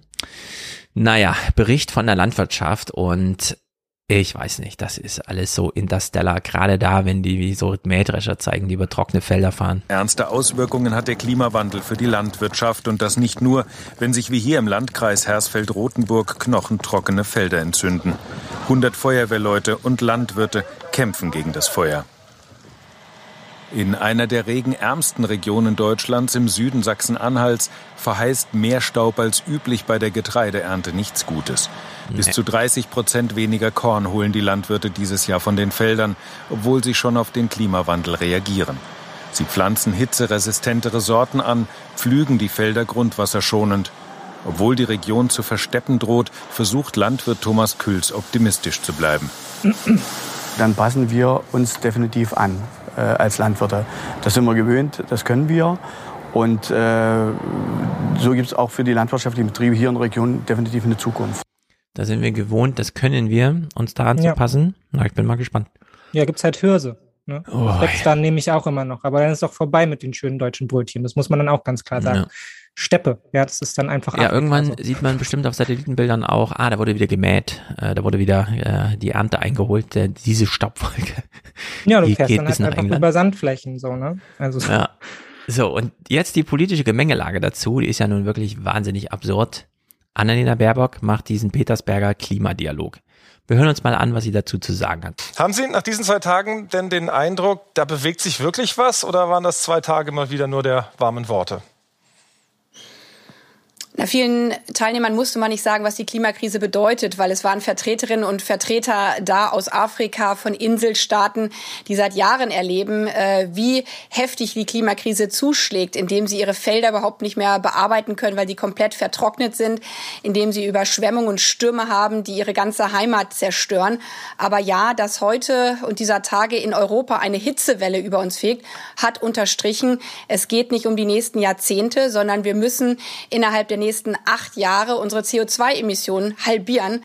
So, und während sie so darüber sprach, wissen wir natürlich alles, was bei alle, was beim Petersberger äh, Klimadialog stattfand. Man hat ja die nächste Klimakonferenz in Ägypten vorbereitet, also kam auch Assisi, ich weiß nicht, er war nicht da, aber man hat dann mit Assisi äh, kurz sich zurückgekoppelt, weil er meinte, ähm, Herr Scholz, ich habe gehört, Sie brauchen Gas, ich kann Ihnen eine Erdgaspartnerschaft anbieten. In meinem Land gibt's viel Erdgas und Scholz so, cool nutzen wir doch mal hier dieses Forum Klimadialog, keine Ahnung, was die hier sonst bequatschen. Und ich kaufe bei ihnen mal tolles Erdgas ein. Äh, viel Spaß beim nächsten, bei der nächsten Klimakonferenz in ja, ihrem Ägypten.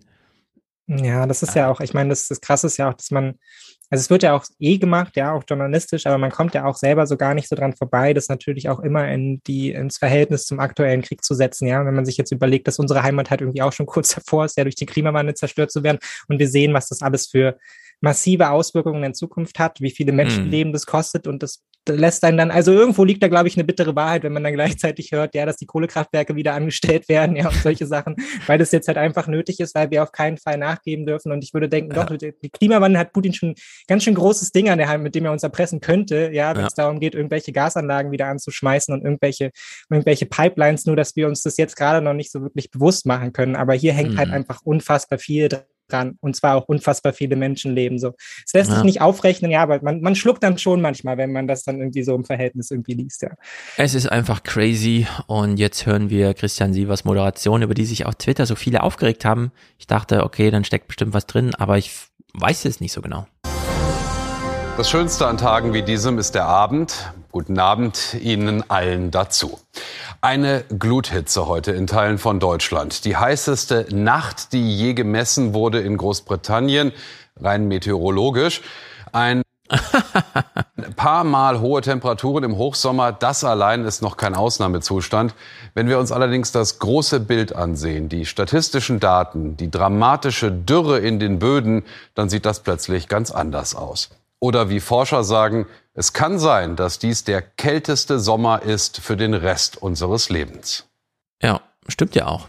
Ja, genießt. Wahrscheinlich. Genießt also, die 40 Grad, nächstes Jahr waren es 42. Ja, genau. Ich finde den Spruch gar nicht so schlecht. Äh, wir werden im 29er Kachelmann hören im Deutschlandfunk, wie er sagte, ja, ich bin ja jetzt auch schon im höheren Alter, aber ich werde die 45 Grad in Deutschland noch erleben. Die 45 Grad, hat er gesagt. Das ist wirklich brutal. Mm, das Heute-Journal begleitet, wie schon die Tagesthemen, eine Altenpflegerin. Die Oma, die damit ins Bild rutscht, macht mal so einen komischen Spruch. Als Pflegerin Jenny Wagner heute Vormittag bei Ingrid Ebel ankommt, ist eine ihrer ersten Fragen. Haben Sie genug getrunken?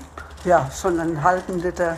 Sehr Wasser. gut. Die 81-Jährige lebt in einer Dachgeschosswohnung, ganz allein.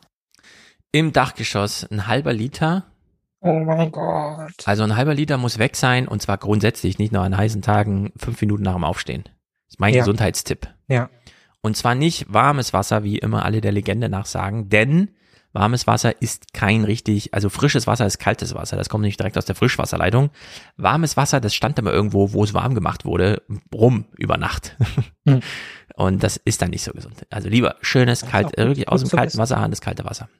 Ja, aber ich glaube, man kann sich das auch, also ich wohne jetzt selber in einer Dachgeschosswohnung, auf der die ganzen Tag pralle Sonne prallt, ja, und mir wurde wirklich schlecht, als die Dame hier, also als sie dann auch noch gesagt wurde, sie wohnt in einer Dachgeschosswohnung, man kann da im Hintergrund schon sehen, wie hell das da ist, ja, dass ja. da offensichtlich auch die Sonne irgendwie vormittags raufballert und sie trinkt einen halben Liter. Also wenn draußen bei uns hier 38 Grad sind, dann sind in meiner Wohnung halt locker 10 Grad mehr. Also ich kann ja. mich hier im Hochsommer einfach nicht aufhalten in einer Dachgeschosswohnung, die nicht vernünftig isoliert ist, ja. Und das ist die Realität, in der diese Dame auch lebt. Ich trinke den ganzen Tag. Ich hatte letztes Jahr gab es irgendwie so einen Tag mit 38 Grad und ich musste zu Hause sitzen und Hausarbeit schreiben und war halt hier dran gefesselt, ja. ja. Und mir ging es abends einfach richtig dreckig, obwohl ich den ganzen Tag getrunken habe und mich mit der also man Flasche irgendwie nass gemacht habe und so weiter so, und so fort.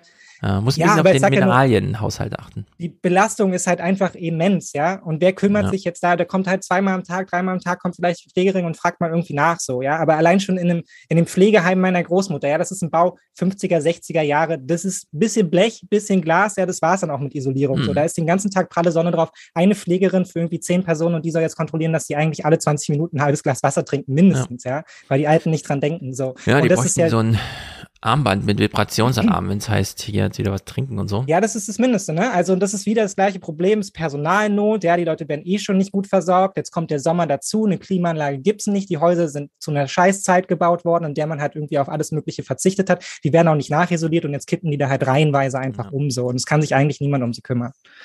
Jo, so ein altes Dachgeschoss kann tödlich sein. Entsprechend viel trinken oder sterben. Sie sagen es hier ganz offen. Da kann Hitze richtig gefährlich werden und Jenny Wagner macht sich Sorgen.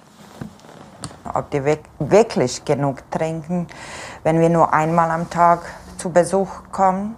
Natürlich ist es leichter, wenn äh, Familienmitglieder im Haushalt wohnen.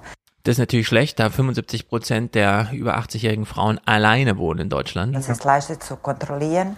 Hitze macht vor allem. Und hier, dieses Mineralwasser aus dem Glas. Nee, kein Sprudel. Einfach Wasserhahn, zack, wegtrinken. Und nicht dieses, oh, es kritzelt gerade noch so, ich muss ein bisschen langsam trinken. Alten und Kranken zu schaffen, kann Krämpfe oder Kreislaufschwäche begünstigen, gar tödlich sein. Im Jahr 2003 starben laut Schätzungen hitzebedingt in Deutschland 9500 Menschen.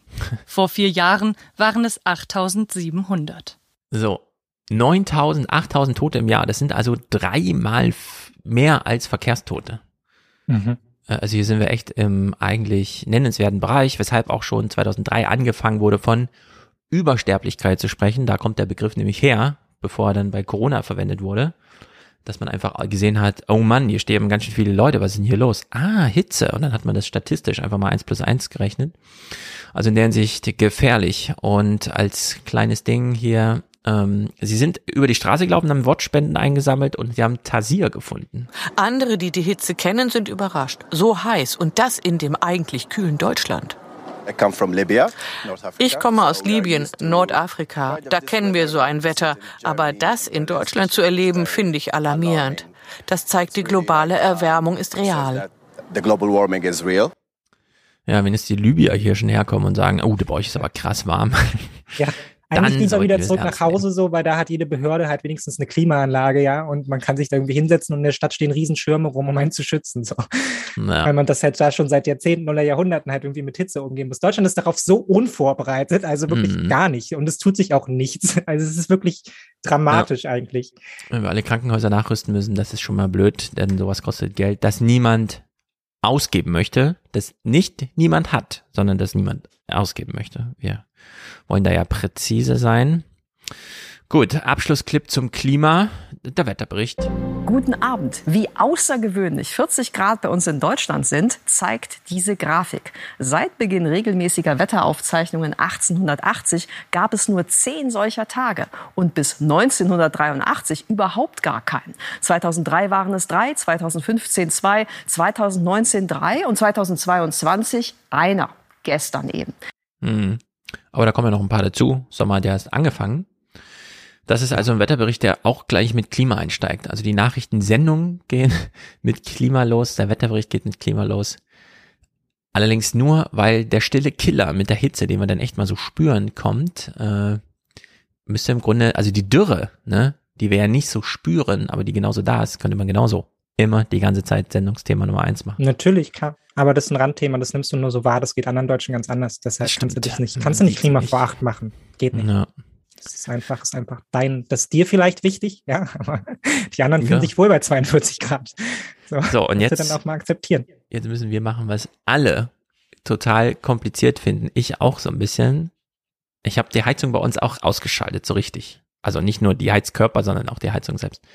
Und das ist so verrückt, weil ja, man will irgendwie was sparen. Gleichzeitig muss man aber gerade gar nichts sparen, weil welche Heizung geht denn bitte an bei 40 Grad, ja? Also so schief kann ja so ein Thermostat gar nicht eingestellt sein. Trotzdem muss man das jetzt irgendwie so miteinander verbinden. Irgendwas ist mit der Energie. Und diese Diskussion ist so albern so insgesamt, weil auch immer, ja, wir brauchen Energie für die Wärme im Winter und dann kommt irgendwas mit Atomkraftwerken, aber die machen da gar keine Wärme. Ja, das kann man gegenrechnen und so. Es geht drunter und drüber, also gehen wir diese Clips mal durch. Auch hier Christian Sievers, man lernt jetzt unglaublich viel über Deutschland plötzlich. BASF ist der weltgrößte Chemiekonzern mit einem unfassbar hohen Energiebedarf. Knapp vier Prozent des gesamten Gasbedarfs in Deutschland verbraucht allein die BASF. Mhm. Vier Prozent. Ja, teilweise gibt es ja irgendwie so ein Stahlwerk irgendwo in Essen oder was. Ein Prozent der ganzen deutschen Energie fließt da ja, so rein. Also wir haben mit der Industrie hier so ein paar Klopper irgendwie rumstehen. Und für die brauchen wir jetzt Kohle. Es hat schon etwas Symbolhaftes, dass diese Hitzewelle durch Europa und durch Deutschland rauscht, ausgerechnet während in Berlin Regierungsvertreterinnen und Vertreter aus mehr als 40 Staaten zusammenkommen, um darüber zu reden, wie es im Kampf gegen den Klimawandel weitergehen muss. Und dieser Petersberger Klimadialog findet statt zu einer Zeit, in der in Deutschland dieser schwarze Energieträger ein unerwartetes Comeback erlebt, angeheizt durch Russlands Krieg. Ohne russisches Gas muss wieder Kohle her, zumindest vorübergehend. So, und all das, weil irgendwas ist mit Nord Stream und so.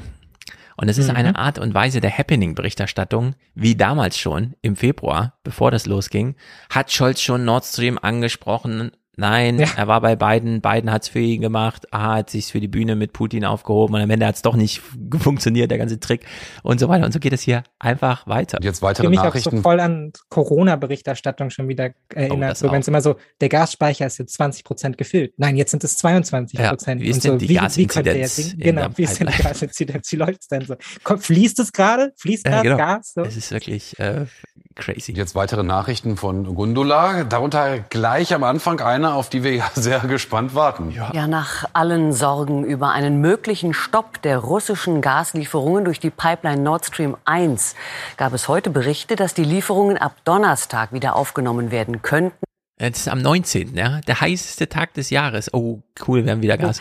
Nach Abschluss der laufenden Wartungsarbeiten. Mehrere Nachrichtenagenturen bezogen sich auf, wie es heißt, mit den Plänen vertraute Quellen. Mm. Stefanie. Das sind immer die besten Quellen. Kommt wieder Gas durch Nord Stream 1, also mit dem Thema vertraute Quellen sagen. ja, was ist das? das ist wirklich verrückt. An der Börse. Der DAX ging steil nach oben nach den Spekulationen. Wie sehen denn die Fakten aus? Also es soll heute ein paar. Stunden lang schon mal eine wirklich sehr geringe Menge an Gas durch die Ostsee-Pipeline Nord Stream 1 geströmt sein. Das belegen wohl Netzdaten des Pipeline-Betreibers Gazprom. Vielleicht handelte es sich um einen Test, alles noch unklar. Dann meldeten die Nachrichtenagenturen Reuters und Blue. Ich meine, die berichtet hier gerade, da ist Gas in der Pipeline. Stimmt das? Wir wissen es nicht so genau liebe sowas. Wie sehen die Fakten aus? Pff, ja, könnte, man behauptet. Ich genau. habe schon gehört, da drüben meinte jemand, der hat schon Gas gesehen. Es ist was geströmt. War es Gas?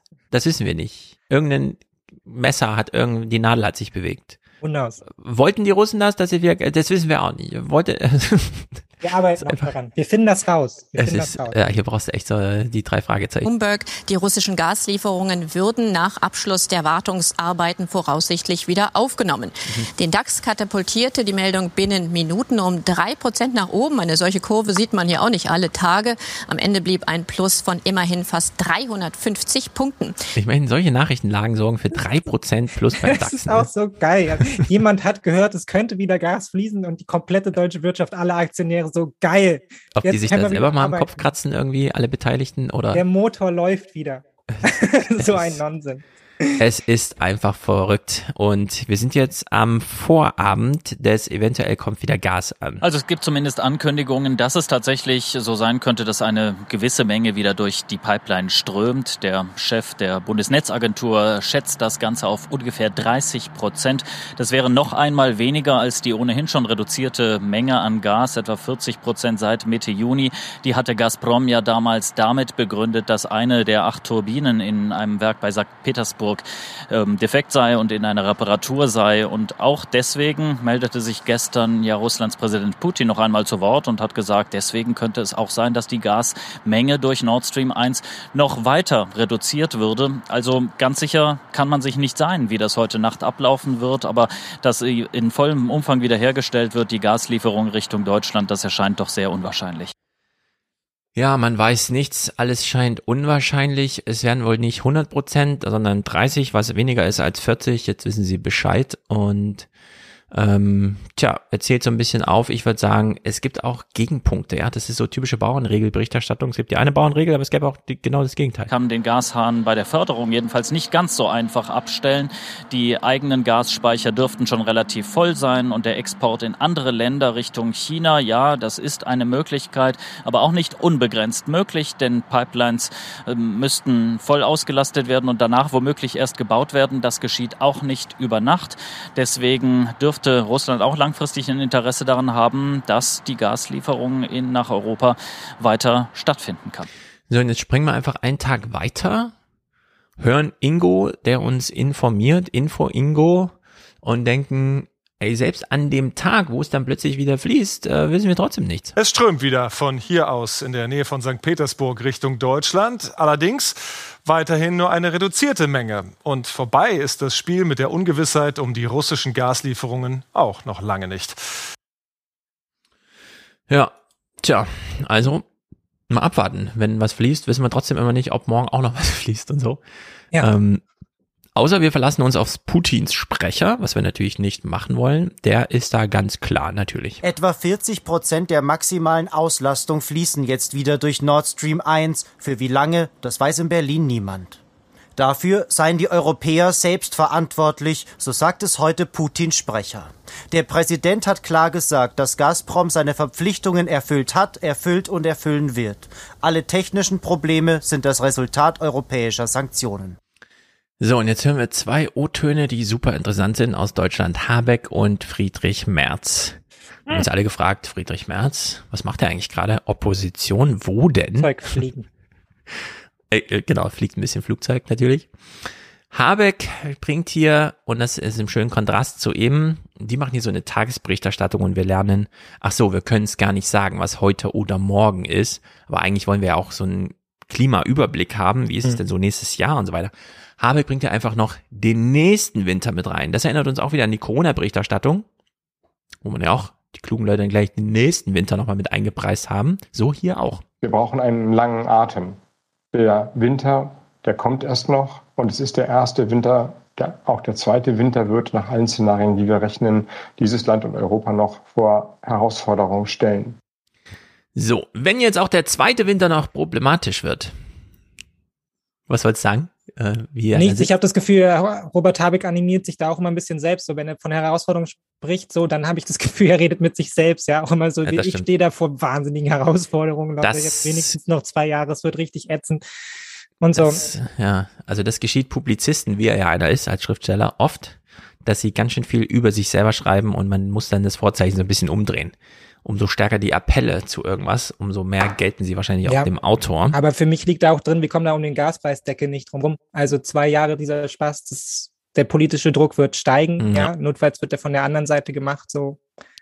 Genau. ich denke, wir tasten uns da jetzt langsam ran. So. Genau. Viele Umbaumaßnahmen und alle positionieren sich so ein bisschen, so auch Friedrich Merz. Und es ist unglaublich, mit welcher Chuspe oder wie das heißt, ja, mit welcher Nonchalance oder wie das heißt, mit welcher, mit welchem frechen Mut er einfach irgendwo auf einer Bühne steht und meint, ich mache jetzt mal diesen Spruch hier. Energie sparen und Energiealternativen ausbauen, das will die Bundesregierung Putin entgegensetzen.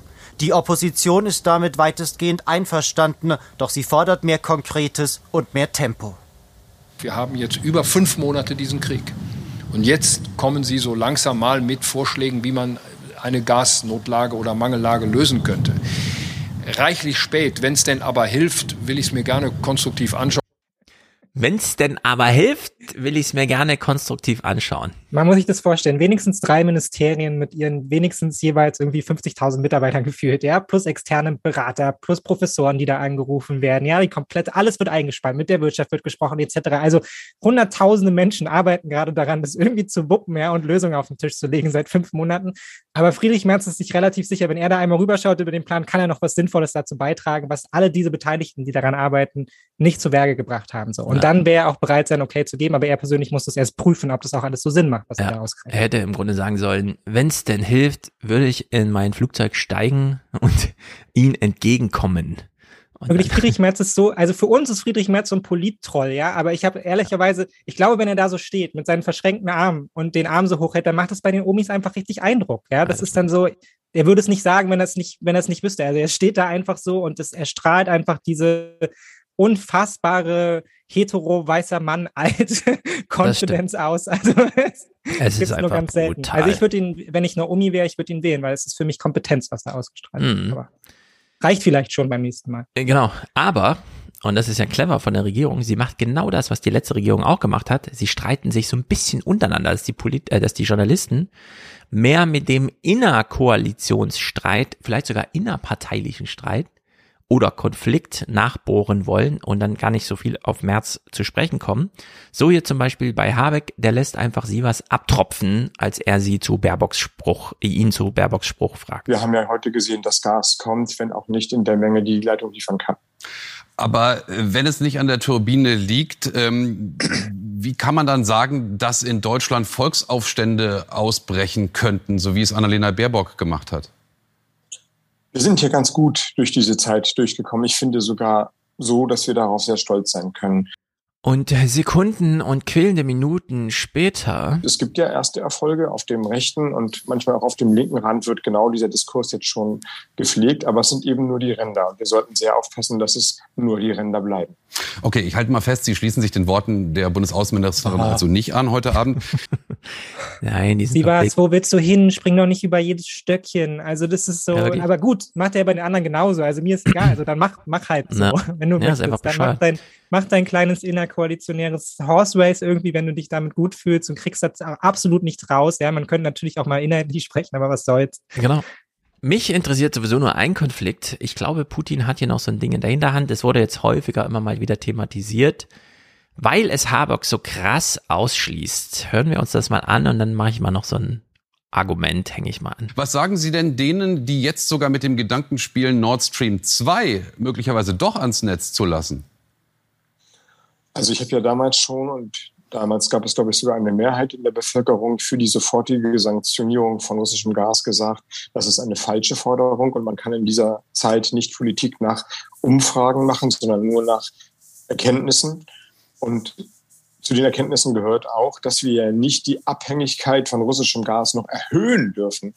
Nord Stream 2 ist nicht genehmigt. Es unterliegt den amerikanischen Sanktionen. Wenn Nord Stream 2, also die zweite Pipeline jetzt aufgemacht wird, würde sich doch überhaupt nichts ändern, außer dass wir noch abhängiger von russischem Gas wieder werden würden und Putin dann auch sein Ziel gegenüber mhm. Deutschland und Europa erreicht hätte, nämlich die Sanktionen zu brechen. Das, da, das wäre das Hissen der weißen Fahne in Deutschland und in Europa. Das sollten wir auf keinen Fall tun. Das sollten wir auf keinen Fall tun. Nun ist es zugegebenermaßen technisch und juristisch wahnsinnig schwierig, diese Pipeline in Betrieb zu nehmen. Aber ich habe in meinem Kopf so ein Szenario, wie die in Berlin zusammensitzen und denken, der Putin, den geht's um seinen Stolz, um seinen Nichtgesichtsverlust, um seine Macht und wie auch immer. Und dann will man so eine Situation kreieren, in der Putin im Dezember sagt, seht ihr, wir haben trotzdem Nord Stream 2 eröffnet. Gegen alle Widerstände. Ich hab's geschafft. Und ganz zerknirscht äh, treten sie dann in Berlin auf und sagen, sorry, wir mussten uns geschlagen geben, es werden hier alle erfroren und werden Volksaufstände. Wir, Putin hat hier gewonnen. Dann gehen sie allerdings in ihr Büro, High Five, Gas fließt zehn SMSen von den DAX-Vorständen, Gratulation, Hauptsache das Gas fließt, ja. scheiß auf Putins Stolz und sein Gesichtsverlust. Ob das jetzt durch die eine Pipeline oder durch die andere Pipeline fließt, ist uns doch egal. Ja, ja aber ich bin da ehrlicherweise auch gar nicht so weit weg von dieser Position. Ja, also ich meine, irgendwann, also man kann ja nur begrenzt sparen. So, ich glaube, also das ist natürlich auch politische Kommunikation, ja, aber ich sehe jetzt ehrlicherweise nicht, wie wir uns mehr davon abhängig machen können. Ja, wir benutzen halt nur das Gas, das wir halt nicht von woanders bekommen. Es genau. ist klar, das ist, eine, das ist eine Zeitfrage, ja, also irgendwann sind wir davon abhängig. Wir haben den Schritt jetzt gemacht, das ist jedem klar geworden. Also mit unserer Energieversorgung müssen wir irgendwie vorankommen und uns so unabhängig wie möglich machen, sonst rasseln wir halt in 10, 15 Jahren oder vielleicht auch in fünf in ähnliche Probleme mit anderen Anbietern vielleicht rein, ja, die uns in ähnliche Drucksituationen bringen. Also das ist alles klar und ich meine, die, die Widerstände werden ja kommen, ja, und am Ende wir haben das schon am Anfang des Kriegs besprochen, man sollte nichts anfangen, was man nicht durchhalten kann. Ich bin mir nicht so sicher, ob der von allen so beschworene Durchhaltewille der Deutschen jetzt hier so da ist. Ja, also wir merken ja. zunehmend, wie der Krieg unmittelbar in den Hintergrund rückt, wie er durch andere Themen ersetzt wird. Ja, und das ist auch normal. Man gewöhnt sich daran. Ja, du hattest zum Beispiel noch einen Donbass-Clip, wie selbst in den Regionen selbst ja so eine Gewöhnung und so furchtbar das ist mhm. ja, aber eine Gewöhnung mit dem Krieg stattfindet. Und so ist es dann noch so dramatisch. Wir haben bisher nicht gesehen, dass die Sanktionen gerade auf Gas, die ja auch so in der Geschichte noch nicht da waren, ja, in diesem, in diesem Ausmaß relativ wenig Einfluss haben auf das aktuelle Kriegsgeschehen. Ja, also wie sieht es da überhaupt aus mit der Finanzierung? Putin finanziert seinen Krieg weiter über Rubel. Ja, irgendwie kann er darauf verzichten, dass er ausländisches Geld ranbekommt und so weiter und so fort. Gleichzeitig muss er sein Gas selber verticken, ja, weil er kann damit sonst woanders nichts anfangen. Ja. Also warum sollten wir darauf nicht rauslaufen, ja, dass wir die Sanktionen vielleicht, ähm, Demasio hat das Angebot gemacht in der Berliner Zeitung, ja, Waffenstillstand gegen Gas. Ja, wir schaffen hier wieder Konstanz, wir verkoppeln das wieder miteinander. Wir Ganz machen genau. wieder progressive Schritte da halt in eine Richtung, wo wir halt uns verständigen können. Und ich weiß, es ist momentan immer noch amoralisch, ja, und ist nicht gut für den Frieden in der Ukraine, aber ganz ehrlich, das ist halt, es ist halt auch Job der Politik, halt für so einen gesellschaftlichen Frieden hier zu sorgen, so, ne? Und mhm. wir tun uns im Zweifel zwar keinen Gefallen damit, wenn wir hier auf den, auf den Glasscherben laufen, so, während. Genau. Wir können ja mal diesen eigentlich tapfer und stark sein müssen. Donbass-Clip kurz hören, den du angesprochen hast. Ähm, ja, also das ist jetzt eine Frau, im Krieg, die mal sagt, was sie sich wünscht. Kaputte Straßen, zerstörte Brücken, unbewohnbare Orte. Es ist eine Reise in ein Gebiet, in welchem wochenlang Kämpfe zwischen Russland und der Ukraine tobten. Lysychansk in Teilen eine Ruinenstadt. Wer überlebte und blieb, hat nun kein Wasser, keinen Strom und nichts zu essen. Russland organisiert Hilfe und präsentiert das unserer Kamera.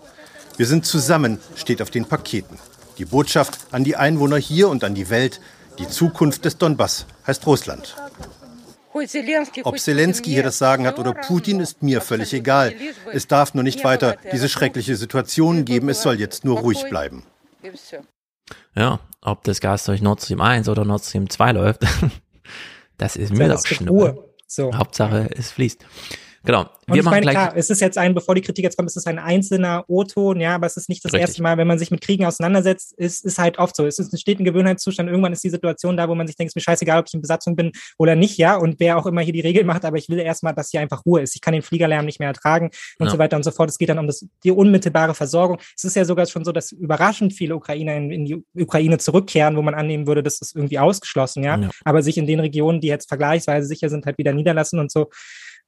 Und der Konflikt wirkt zunehmend festgefahren, ja. Also das auch. Todesangst hält eine Stunde an, danach ist vorbei. Ja. Also dann ist der Zustand. Ja, und ich meine, wir kennen die gleichen Bilder aus Afghanistan, wir kennen sie aus dem Irak, wo auch immer so vor einer Stunde ist da eine Bombe explodiert, 30 Tote und auf einem, also der Markt läuft weiter. Ja, mhm. so brutal es halt ist, aber. Genau, es ist einfach, die Realität ist brutal. Deswegen beschäftigen wir uns nicht mit ihr und gucken noch ein bisschen Sommerinterview. Ja. Wir machen gleich eine Pause, vorher aber noch drei kleine Clips, um uns einzustimmen. Zum einen, Scholz kriegt hier noch mal eine hammerharte Frage. Aber sie wirken manchmal auch arrogant, manchmal mhm. sogar ziemlich rüde. Jetzt zuletzt in Elmau auf dem G7, wie sie mit der Journalistin der Deutschen Welle umgegangen sind. Ist das der Respekt, den Sie als Respektkanzler sich so vorgestellt hatten? So, und jetzt kommt seine Antwort. Und sie fragt ja, der Respekt vor Journalisten, mit dem haben sie es ja nicht so. Und jetzt kommt seine Antwort. Wenn ich über Respekt rede, dann meine ich natürlich die Leute, die hart arbeiten und jeden Tag dafür sorgen, dass man ins Restaurant gehen kann, dass die Stadtreinigung funktioniert, dass in den Fabriken alles läuft, in den Einzelhandelsgeschäften, in unseren Krankenhäusern und Pflegeeinrichtungen, die besser bezahlt werden müssen. Und natürlich hat das auch was mit dem Unter Umgang untereinander zu tun. Aber ich finde, das sollte man schon mal klarstellen. Das ist das, was ich mir unter Respekt in dieser Gesellschaft vorstelle. Ja. Also wenn diese Frau von der Deutschen Welle äh, sich an meinem Buffet verköstigt und ich sie nach meinem Bus hin und her fahre, den ich organisiert habe, nee. so habe ich es jedenfalls rausgehört. Ja, es klang so ein bisschen wie Frau Hase, Respekt muss man sich verdienen. Sie machen keine gute Arbeit, also kriegen sie noch nicht. Genau. Ähm, Theo ja. Koll hier mit Esken in diesem Anfangs. Das Interview läuft gerade zwei Sekunden. Wir treffen uns in gewisser Weise in einem bitter zweischneidigen Moment. Einerseits fahren die Menschen in Ferien. Hier beginnt der Kultursommer wieder nach zwei Jahren Corona-Aussetzung und gleichzeitig tickt die Uhr. Gleichzeitig tickt die Uhr, ding dong. Hat er geplant, hat er ja, geplant. Die Uhr sollte da ticken. Wahrscheinlich war er einfach nur die, so die 20 Sekunden zu langsam, sonst wäre das Ticken perfekt gekommen und alle hätten gedacht, er hat irgendwie den Bischof bestochen, damit die Uhr tickt. Da sind 20 Journalisten on the road, respektvoll, mhm. wie Olaf Scholz sagen würde, um seine Kompagnonin zu interviewen. In dem Moment macht ihn Gott einen Strich durch die Rechnung, denn es ist drei Uhr. Ja. Und ein kleiner Clip von Söder, bevor wir uns das Ganze dann mal in Länge angucken. Stimmt es, dass Sie jeden Tag Ihre Temperatur messen? Nicht mehr, aber öfters. Heute war sie wie? Natürlich total etwas, ich glaube 0,1 jetzt höher. Heute Morgen war sie kühler, weil ich bin heute Morgen bei 15 Grad Außentemperatur im Freibad geschwommen. Das ist ganz toll, Markus. Das ist einfach spektakulär. Ja.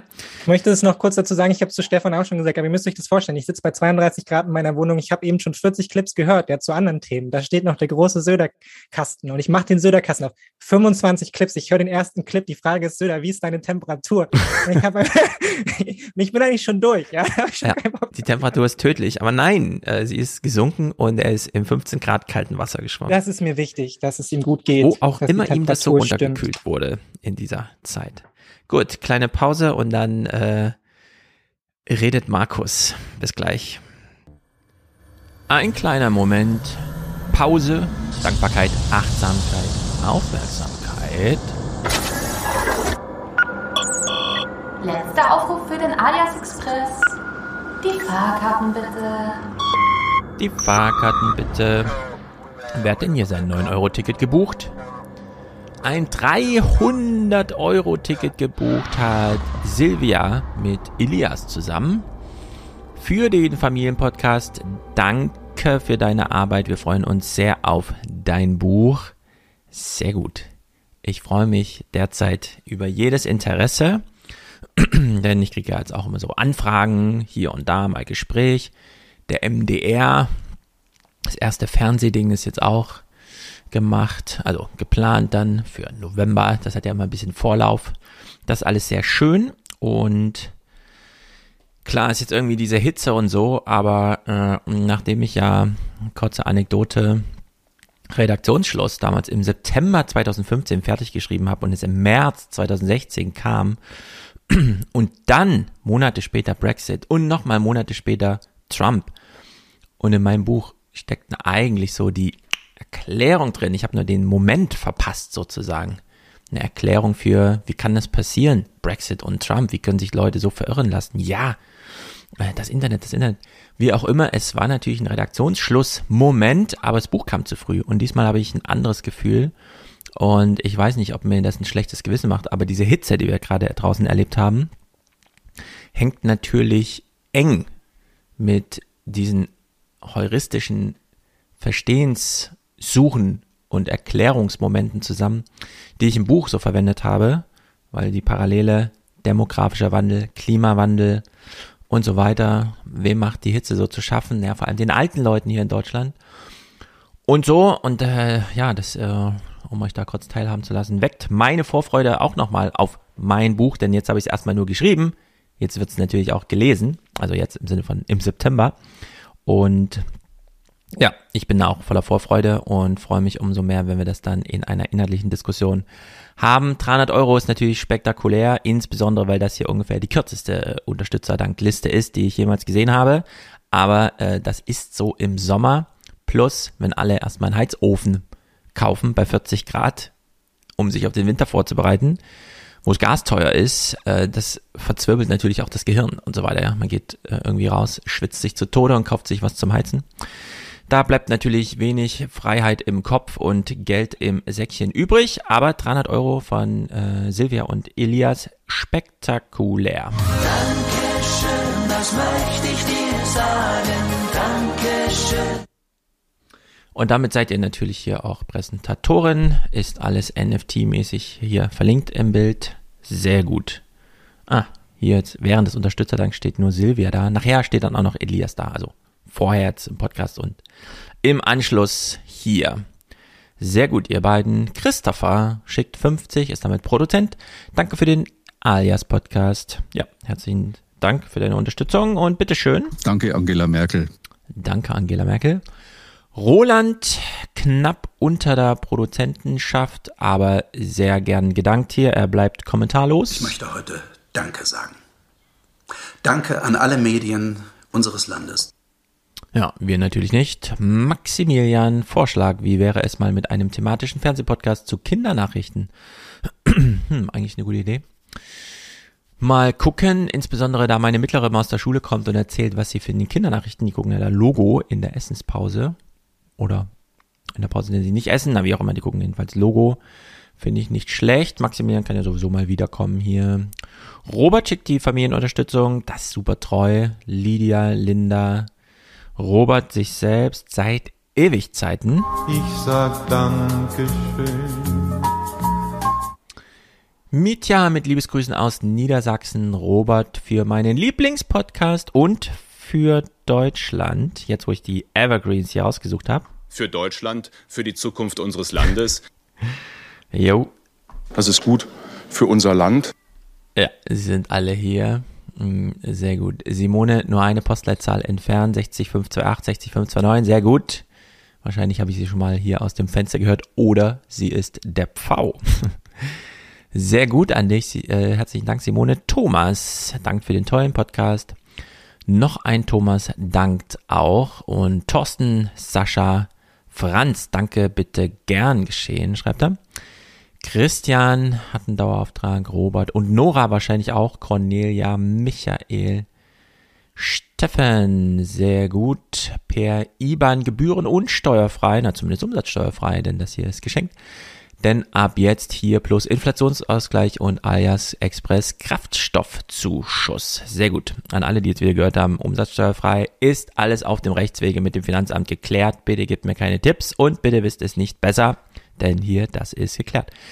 Gesa, Timo, Felix, Tobias, äh, auch ein Monatsticket, Stefan, Sebastian, Bastian und Selene, die macht ein Investitions Stop and Go und damit auf geht's zurück in den Podcast.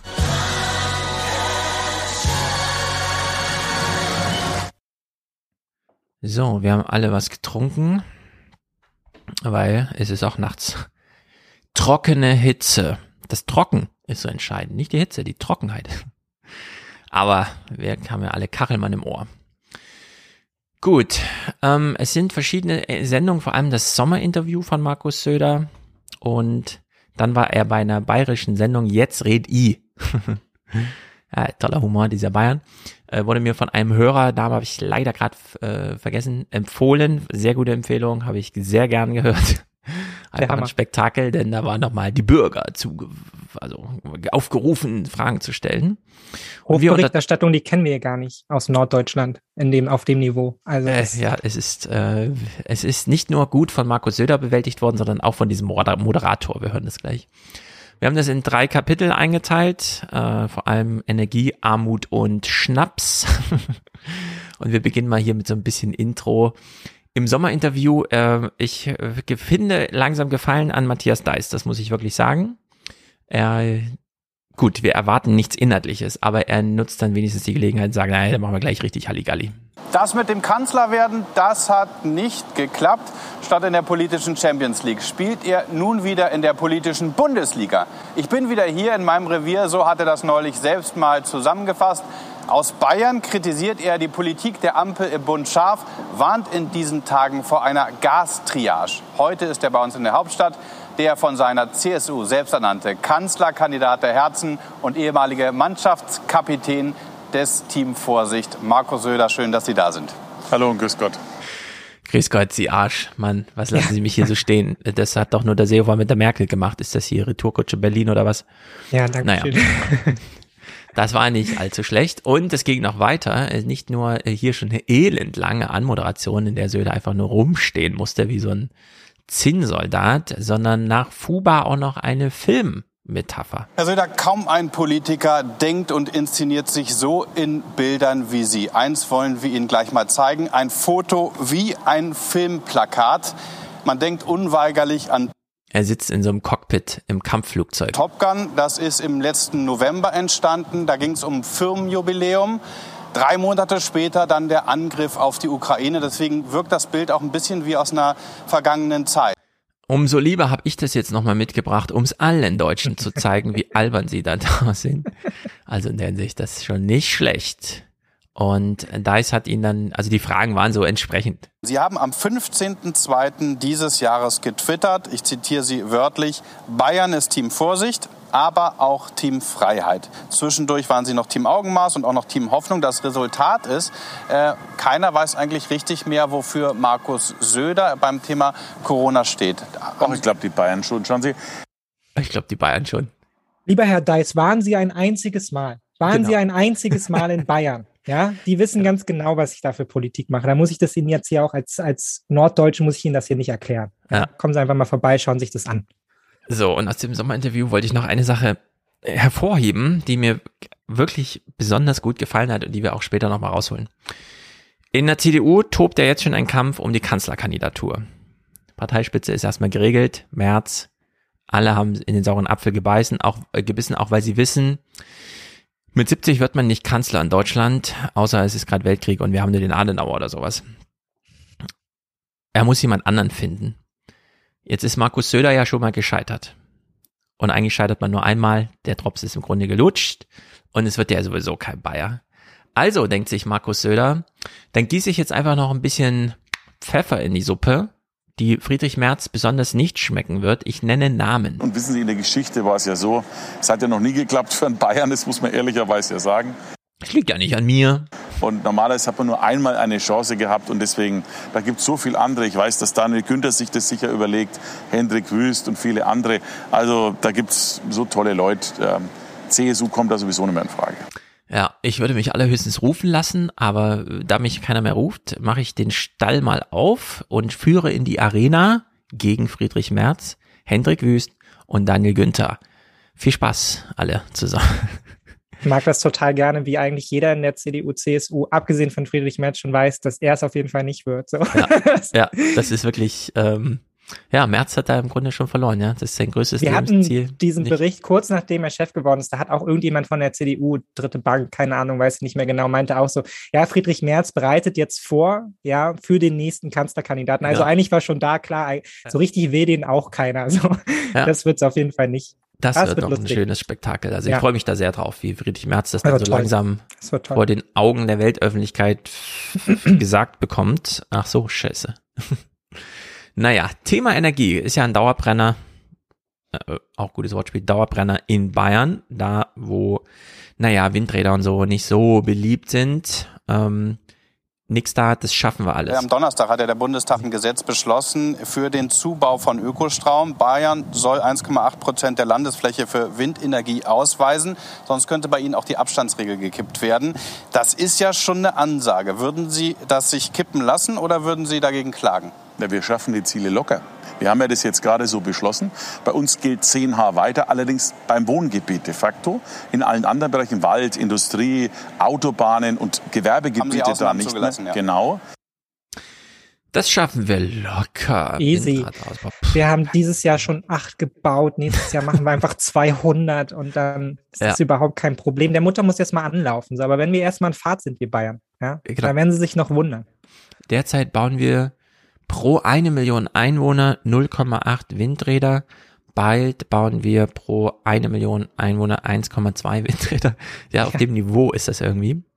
Und er legt hier nochmal nach. So, der Unterschied aber zur Bundesphilosophie ist, die grüne Bundesphilosophie Und das ist wahnsinnig perfide. Er redet jetzt von der Berliner Bundesphilosophie. Und er stellt uns im Grunde Habecks Erfolgsrezept aus Schleswig-Holstein vor. heißt, wir bestimmen von oben, was geht. Wir lassen nur Großinvestoren zu. Wir machen es anders. Wir machen es mit den Bürgern. Wir erlauben den Landkreisen, es auch prioritär zu machen, was dazu führt, dass es echte Heimatprojekte werden und keine nationalen Überstülpungen. Ja, aber Äh, Deswegen glaube ich, Herr Söder, funktioniert es. da muss man mal reingehen bei Ihnen. Sie sagen, Sie Darf ich schaffen den Satz noch zu Ende sagen? Einfach, wir haben ja genügend Zeit hier. Ähm, man muss ja das verstehen, weil sie Man muss ja das verstehen. Also er lügt ihm so richtig in so die ein Fresse da. Ne? Sack. Ja, Es und ist wir merken uns das auch noch, wir merken uns das mal für nachher, ja, weil es kommt dann noch mal auf, ja, wie die Bürger das nämlich sehen, die Windkraft dann genau, mal bei sich gerne genau. hätten, ja. Ja, also es ist wirklich ganz mal perfide. reingehen bei Ihnen. Sie sagen, Sie Darf ich schaffen den Satz noch zu Ende sagen? Einfach, wir haben ja genügend Zeit hier. Ähm, man muss ja das verstehen, weil Sie stellen die Frage und ich versuche einfach nur zu erklären, damit die Zuschauer und Zuschauer wissen, was der Unterschied zwischen Bayern ist und den anderen. Wir legen da richtig äh, uns ins Zeug, nicht nur bei Wind, sondern auch bei Photovoltaik. Und wir werden am Ende nicht nur das Flächenziel schaffen. Ich glaube, wir werden manche Bundesländer, die sich heute sicher werden, überrunden. Wissen Sie auch warum? Weil wir jetzt viele neue Windräder haben, die eine ganz andere Leistung haben als die alten, die zum Beispiel an der Küste stehen. Ja, wir haben ja nur bisher nicht gebaut, weil es nur so schlechte Windräder waren. Jetzt gibt's ja voll die Ja. neuen und die sind ja, Ja. voll gut. Ja, das ist Und- Bayern Patent drauf, die machen einfach doppelt so viel Wind. Ja, Wird und geil. Dice denkt sich jetzt so, hm, jetzt hat er mich hier gar nicht reinquetschen lassen und ich wollte ja eigentlich da nochmal inhaltlich nachfragen. Gut, dann kriegt er halt das hier einfach nachgeschoben. Wir wollen es voranbringen und ich sage mal so, äh, wenn der Bund jetzt da Tempo macht, wir sind dabei. Ähm, scheint also der Druck von Habeck vielleicht doch was gewirkt zu haben. Mal gucken, wie werden Sie die nächsten, äh, nächsten Sommer in der Die Realität zwingt uns doch, weil Sie ja vorhin gesagt haben, Meinungen ändern. Schauen Sie mal, ich bin der Mama da total beeindruckt. Wenn Grüne, die früher als Ostermarschierer Bundeswehr angegriffen haben, heute mehr Waffen fordern als Vertreter von Rüstungsfirmen, da äh, gibt es fast äh, eine Euphorie in mancher Berliner Journalisten-Szenerie. Und wenn wir sozusagen der Notwendigkeit folgen, einfach vernünftig zu entscheiden, vernünftig, damit die Menschen gut durch den Winter zu kommen, dann wird es kritisch hinterfragt. Ja, kritisch hinterfragt im, mit dem Wortlaut, da hat der Druck von Habeck ja gewirkt. Moment. Also ich lasse mich hier erst recht Hätten wir vorher gewusst, wie die Realität aussieht mit genau. dem Klimawandel, dann hätten wir doch ganz anders reagiert. Aber jetzt habe ich mir das angeschaut, hat er sich, wie Friedrich Merz hat er sich das jetzt mal durchgelesen. Jetzt ja. ist ihm das auch bewusst geworden, ist er selber auf die Idee gekommen. Das hat mit Habeck erstmal gar nichts zu tun. Da wären wir schon selber drauf gekommen. Genau. Und jetzt überrunden ist, wir nämlich alle. So sieht es aus. Das ist eine gute Idee und nur weil der Habeck das schon vor 100 Jahren so gemacht hat, heißt das noch nicht und so, dass es wir nicht original ja. und originell machen. Und, Aber ich hoffe äh, einfach, dass man diese Clips einfach ausgräbt dann. Ne? Also ich meine, das ist so einfach entgegenzurechnen. So gut, das jetzt die Behauptung steht im Raum, so dann bau halt deine Windkraft. Ja, Nein, genau. Mir ist es egal. Also meinetwegen kannst du die Grünen gerne grün überholen. Ja, völlig okay für mich. Bau halt mhm. halt deine Windkraft und wenn nicht, so dann kann man da halt easy draufdreschen, weil du hast gesagt, ist kein Problem, ist easy peasy, machen wir in zwei Jahren. Genau. Und es wäre das eine, wenn man einfach so lügt während man dann tatsächlich das Habeck-Modell fährt und sagt, Bürgerparks, alle werden beteiligt und damit steigt dann auch die Zustimmung dafür oder es sinkt der Widerstand und am Ende werden die Dinger wirklich gebaut. Nur, es ist ja auch noch inhaltlich gelogen. Und das stellt sich dann raus in dieser jetzt Red-I-Sendung, wo nämlich Bürger Fragen stellen dürfen, unter anderem einer hier, der so Bürgerwindparks organisiert. Mein Name ist Hans Zeuner, ich komme aus der Gemeinde Bruck im Landkreis Ebersberg und äh, bin da einer von den Initiatoren und mittlerweile Geschäftsführer von der einzigen Windkraftanlage im Landkreis Ebersberg. Die Gab es den Applaus jetzt, weil Sie so lange dafür gekämpft haben, weil Sie so gegen, gegen Windmühlenflügel im wahrsten Sinne des Wortes kämpfen? Nein, den Applaus gibt's, weil ihr so eine blöde Fernsehszenerie geschaffen habt, wo die Leute immer denken, sie müssen jetzt applaudieren, weil hier jemand was nicht sagt für drei ja, Sekunden. Die Katzen nachher noch darüber halt reden, dann wären wir halt nicht fertig. Okay, glaube, dann, dann, kommen wir zu Ihrer Frage oder zu Ihrem Punkt. Äh, wollte nur kurz sagen, die übrigen zu... Das ist wirklich, der Typ unterbricht ihn wegen so einem Applausscheiß und sagt ihm dann, jetzt kommen Sie mal zum Punkt. Dann wären wir halt nicht fertig. Okay, glaube, dann, dann kommen wir zu Ihrer Frage oder zu Ihrem Punkt. Äh, wollte nur kurz sagen, die übrigen zu 100 Prozent im Eigentum der Bürger ist, sonst mhm. niemanden. Das ist mir überall wichtig, wo ich tätig bin. Und demzufolge, dass das bei uns jetzt so gut läuft, kommen jetzt aus alle Himmelsrichtungen zu mir Bürgergruppierungen und Kommunen und wollen Windkraftanlagen bauen, was ich sehr gut finde. Ja, warum kommen die eigentlich nicht zu Söder und sagen, ich möchte einen Bürgerpark mhm. bauen, unterstützt mich mal? Warum müssen die hier auf eigene Faust irgendwie zu so einem Typ, der das einfach mal gemacht hat und so weiter? Stimmt da irgendwas in Bayern mit den äh, Rahmenbedingungen nicht? Und so? es ist wirklich und jetzt äh, zum Thema, zu meiner Frage, Herr Söder. Wenn Sie vor Ort die Kommune und die Bürger einig sind, wie das Ganze ablaufen soll, wie das Konstrukt mit dem Bauen und dann mit der Betreibergesellschaft die Kommune und die Bürger ausschauen soll, ist da irgendwas geplant, dass da der, der Genehmigungsprozess, Prozess ist jetzt falsch, der Genehmigungswahnsinn, äh, ob der irgendwie vereinfacht werden kann, für solche Konstellationen, wenn sich die Kommune und die Bürger einig sind, wie das Ganze ablaufen soll. Ja, also Söder fährt nach Berlin und lügt dort einfach offen in die Kamera. Wir machen das gegen die Berliner Politikphilosophie. Bei uns machen das die Bürger selber. Es kann ja nicht sein, dass nur die Großkonzerne und so weiter. Und dann kriegt er hier in äh, am gleichen Tage, ja, so ungefähr, da zu Hause einfach einmal rechts und links eine gescheuert ja. mit dem Wahnsinn, der da abläuft. Also, das liebe Bayern, so. wie haltet ihr das mit diesem Mann aus, ja, ja, der sich quasi euren Erfolg, gegen, den ihr gegen seine Landesregierung ja mühsam erkämpft, sich dann selber im Sommerinterview auf die Fahnen ja. schreibt. Ja. Also, allem, wie dreist kann man sein? Genau. Jetzt hat er ganz Bayern, und das ist ja ein, ein doppeltes in den Boden rammen. Zum einen Bundesverkehrswegeplan, zehn Jahre CSU. Im Verkehrsministerium kein Trassenbau, nichts. Es hat 100 Jahre gedauert, um München mal anzuschließen an so ein Hochgeschwindigkeitsnetz, damit man mal in Berlin ist und so. Nicht nur das, stellt sich raus, kein Südlink und so weiter. Sie sind ja auch energetisch komplett abgekoppelt. Robert äh, äh, und äh, Söder denkt sich hier so, mh, hm, ich drehe das Vorzeichen mal um und mache Sprüche. Ja, ich, ich klopfe hier mal so Sprüche. Für Energie, also für die Gasversorgung, ist der Bund zuständig, damit keine Möglichkeit. Da haben wir gar keine Möglichkeit, da ist der Bund machen. zuständig. Übrigens genauso für die Kernenergie. Mhm. Wir versuchen jetzt alles erneuerbare Energien zu pushen, aber ein Windrad, das wird dauern. Das kriegen wir nicht über den Winter hin. Anders als ein Kernkraftwerk. Ja, die schaffen nicht mal ein Windrad über den Winter. Eins. ja, genau, das ist einfach brutal. Ich teile Ihre äh, Sorge über die Gasversorgung. Wir hatten gestern ein Gespräch mit der Bundesnetzagentur und haben eines auch klar gemacht. So Sonderabschaltungen von bestimmten Regionen, was derzeit im Raum ist. Bayern zum Beispiel, weil Ja, ich echt Bayern nicht mehr einfach geholfen wird. Bayern abschalten, genau. Das werden wir auf keinen Fall akzeptieren. Denn man muss eines wissen, da geht es jetzt nicht nur um eine Preisspirale. Bestimmte Betriebe, wenn einmal abgeschalten werden, kommen kaum mehr wieder hoch. Das ist wie ein Schlaganfall für die Wirtschaft. Und da reicht auch Frieren für den Frieden oder kalt duschen nur bedingt. Man kann mal eine Zeit lang mit 19 Grad in der Wohnung sitzen, alles okay. Aber können wenn man Sie keine heute- Arbeit hat, wenn man keine Arbeit hat, dann reicht es nicht dazu. So, Aber können Sie heute sagen, lassen Sie mich da vielleicht mal ganz kurz rein, können Sie heute sagen, lieber Herr Becker, lieber Herr Brauer, euch kann ich zusichern, es wird Gas geben für euch im Winter? Oder Wenn ist ich- das momentan nicht zu sagen, weil Wenn ich eben Bundeskanzler wäre, dann hätte ich einen besseren Überblick darüber. Wir können ja Wenn ich Bundeskanzler wäre, hätte ich natürlich einen Überblick bei dieser Frage, wo der Bund zuständig ist. Es wäre zwar ein Schlaganfall für Bayern und ich habe mich hier nicht gekümmert und so, aber mm, äh. Oder Wenn ist ich- das momentan nicht zu sagen, weil Wenn ich eben Bundeskanzler wäre, dann hätte ich einen besseren Überblick darüber. Wir können ja, ja, Applaus. Wenn du Bundeskanzler wärst, dann Ja, wären wir also- in Bayern wieder wer. Da kann man mal sehen, was ja was öffentlich-rechtliches Fernsehen über Jahrzehnte mit den Leuten macht. Sobald Horse Race angesprochen wird, alle geklatschen, alle am begeistern. So, das wäre doch am geilsten. Wenn der Söder nur Kanzler wäre, dann könnte er sich das anschauen und dann wüsste er Bescheid und dann müssten wir hier im Winter nicht frieren. Ja. Aber es wird einem ja kaputt gemacht von den Grünen. Hm. Das ist hier Landesliga, im, um in Matthias Deiss Bild zu bleiben, denn er spricht im bayerischen Fernsehen zu den bayerischen Wählern. Nun wurde ihnen die Champions League verwehrt. Gehen wir auf die Bundesliga, Bundespolitik. Also Anne Will, wir haben ja Ricarda Lang da schon sitzen sehen, Ricarda Lange.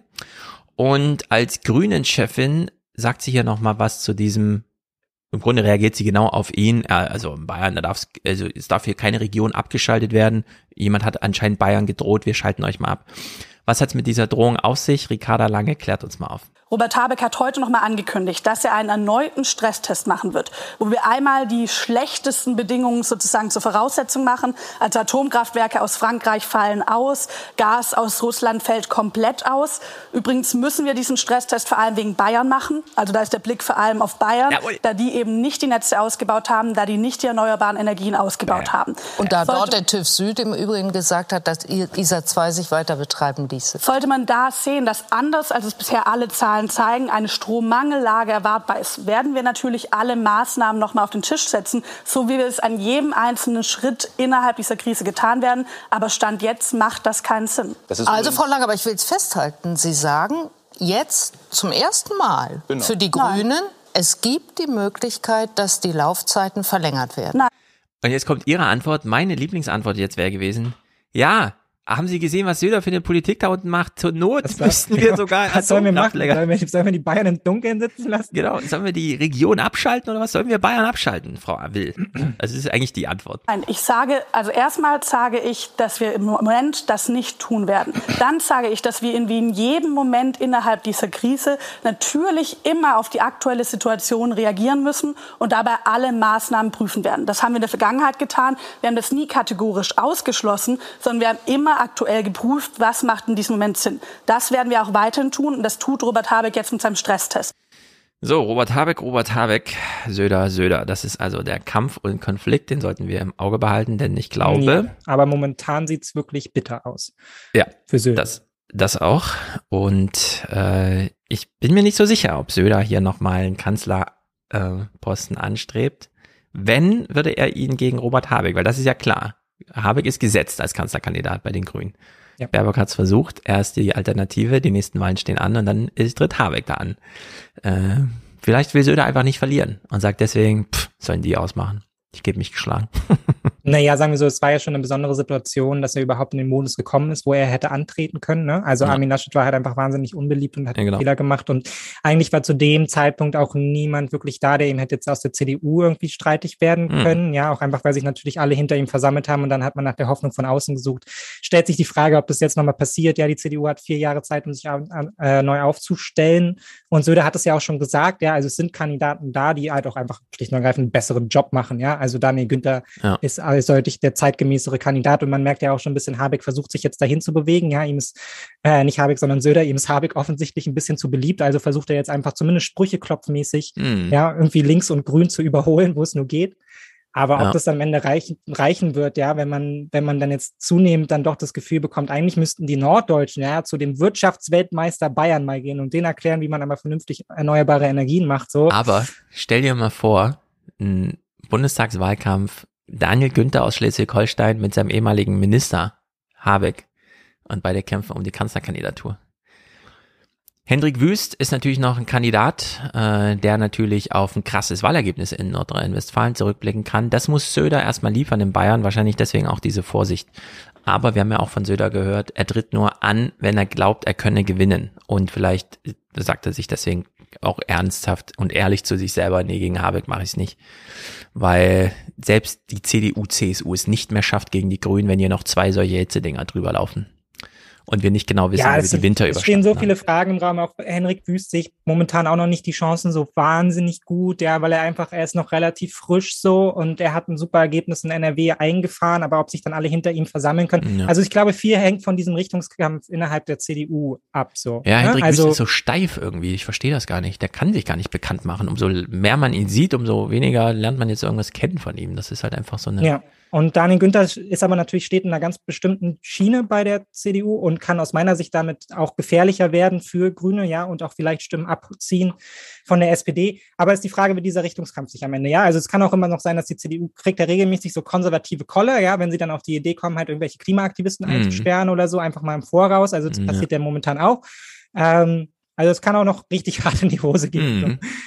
Ähm, So, Söder ja. zum Thema Armut. Wir haben es ja vorhin angesprochen, aber hier klammern wir mal Söder einzeln aus, denn dieser Clip geht jetzt knapp über zwei Minuten und ich fand den einfach spektakulär, weil wir zum einen eine 1A-Problemschilderung bekommen aus Bayern, denn ja, auch in Bayern gibt's Armut und dann Söders Antwort dazu, die wirklich, also bahnbrechend ist, um es mal so zu sagen. Jetzt arbeite ich in einem wirklich wunderbaren Gebiet in Bayern. Also es geht vom Spitzingsee über den Schliersee, Tegernsee, geht zum Silbenstein, Kochelsee, Walchensee. Also die Leute, die hier wohnen, die sich leisten können, wohnen schon sehr gern hier. Es gibt viele Tagesausflügler und es gibt natürlich auch äh, viele Touristen, Urlauber.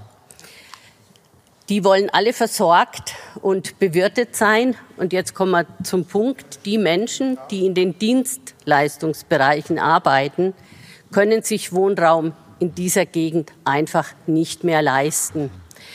Das sind, das sind genau die ArbeitnehmerInnen, die in den systemrelevanten Bereichen arbeiten. Also muss man nicht aufzählen, Erziehung, Gesundheitswesen und so Systemrelevanz, diesen Begriff kann man durchaus weiterführen. weiter. Wir haben sie beklatscht vor zwei Jahren noch und jetzt sitzen die bei mir in der Beratungsstelle und wissen nicht, wo sie zu Wohnraum kommen.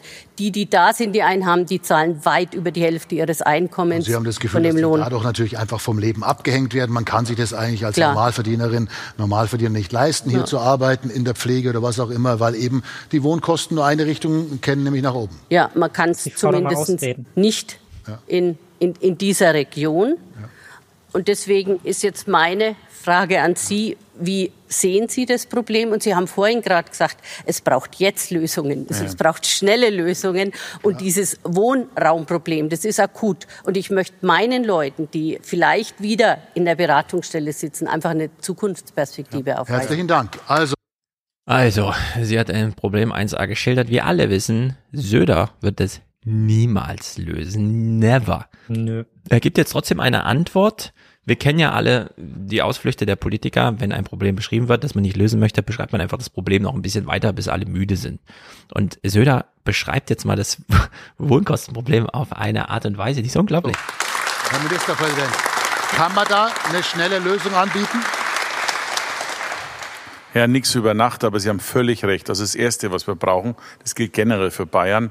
Mehr einheimische Modelle, weil unabhängig von der Berufsgruppe, wenn du insbesondere in Südbayern ein Haus erbst, äh, kann es sein, dass du das von der Erbschaftssteuer nicht leisten kannst und dauerhaft drin wohnen kannst.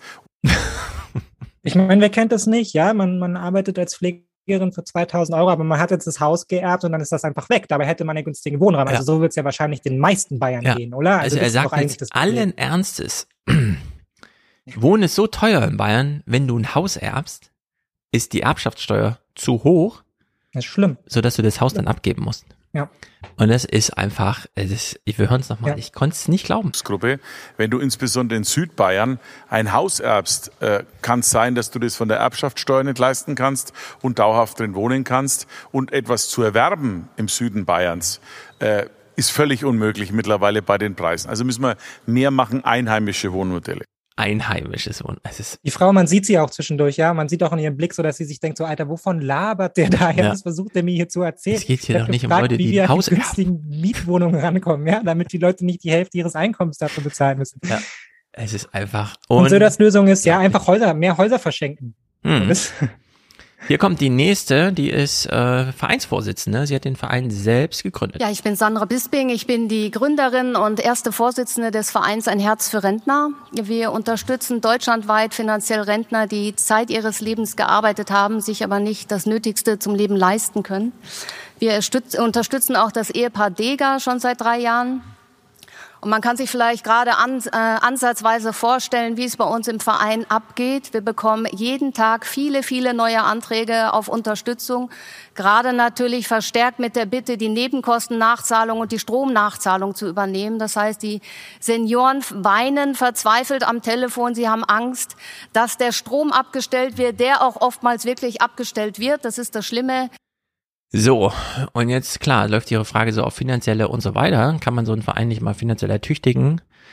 Was ja auch nur über Bande gespielt ist, so im Grunde die Tafel fürs Wohnen irgendwie. ja. Und sie kritisiert jetzt mal Söhlers Alarmismus. Also ihr geht es eigentlich um so einen Gemütszustand, der hier noch äh, gemacht wird. Wenn es so Ausga Aussagen gibt wie von Herrn Söder in einem Interview, dass Sie sagen, irgendwie, Sie haben die Befürchtung, dass Millionen Menschen im Herbst in, in Hallen untergebracht werden müssen, äh, weil sie ihre Wohnung verlassen müssen. Ich glaube, das ist jetzt das wirklich falsche Signal, was wir geben sollten, sondern wir brauchen jetzt Zuversicht, wir brauchen jetzt Lösungen und vor allen Dingen politische Lösungen und das schnell und Herr unbürokratisch. Söder, kann man diese politischen Lösungen liefern?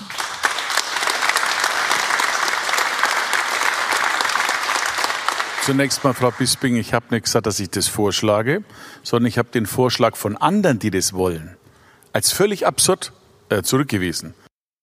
Aha. Na dann hören wir doch nochmal nach. Die Sommerinterview, also Bundespolit Bundesliga, medial gesehen. Und ich mache mir Sorge, dass Tausende von Menschen, vielleicht sogar Millionen von Menschen, im Winter in irgendwelchen Hallen untergebracht werden müssen, wie es dieser Tage hieß.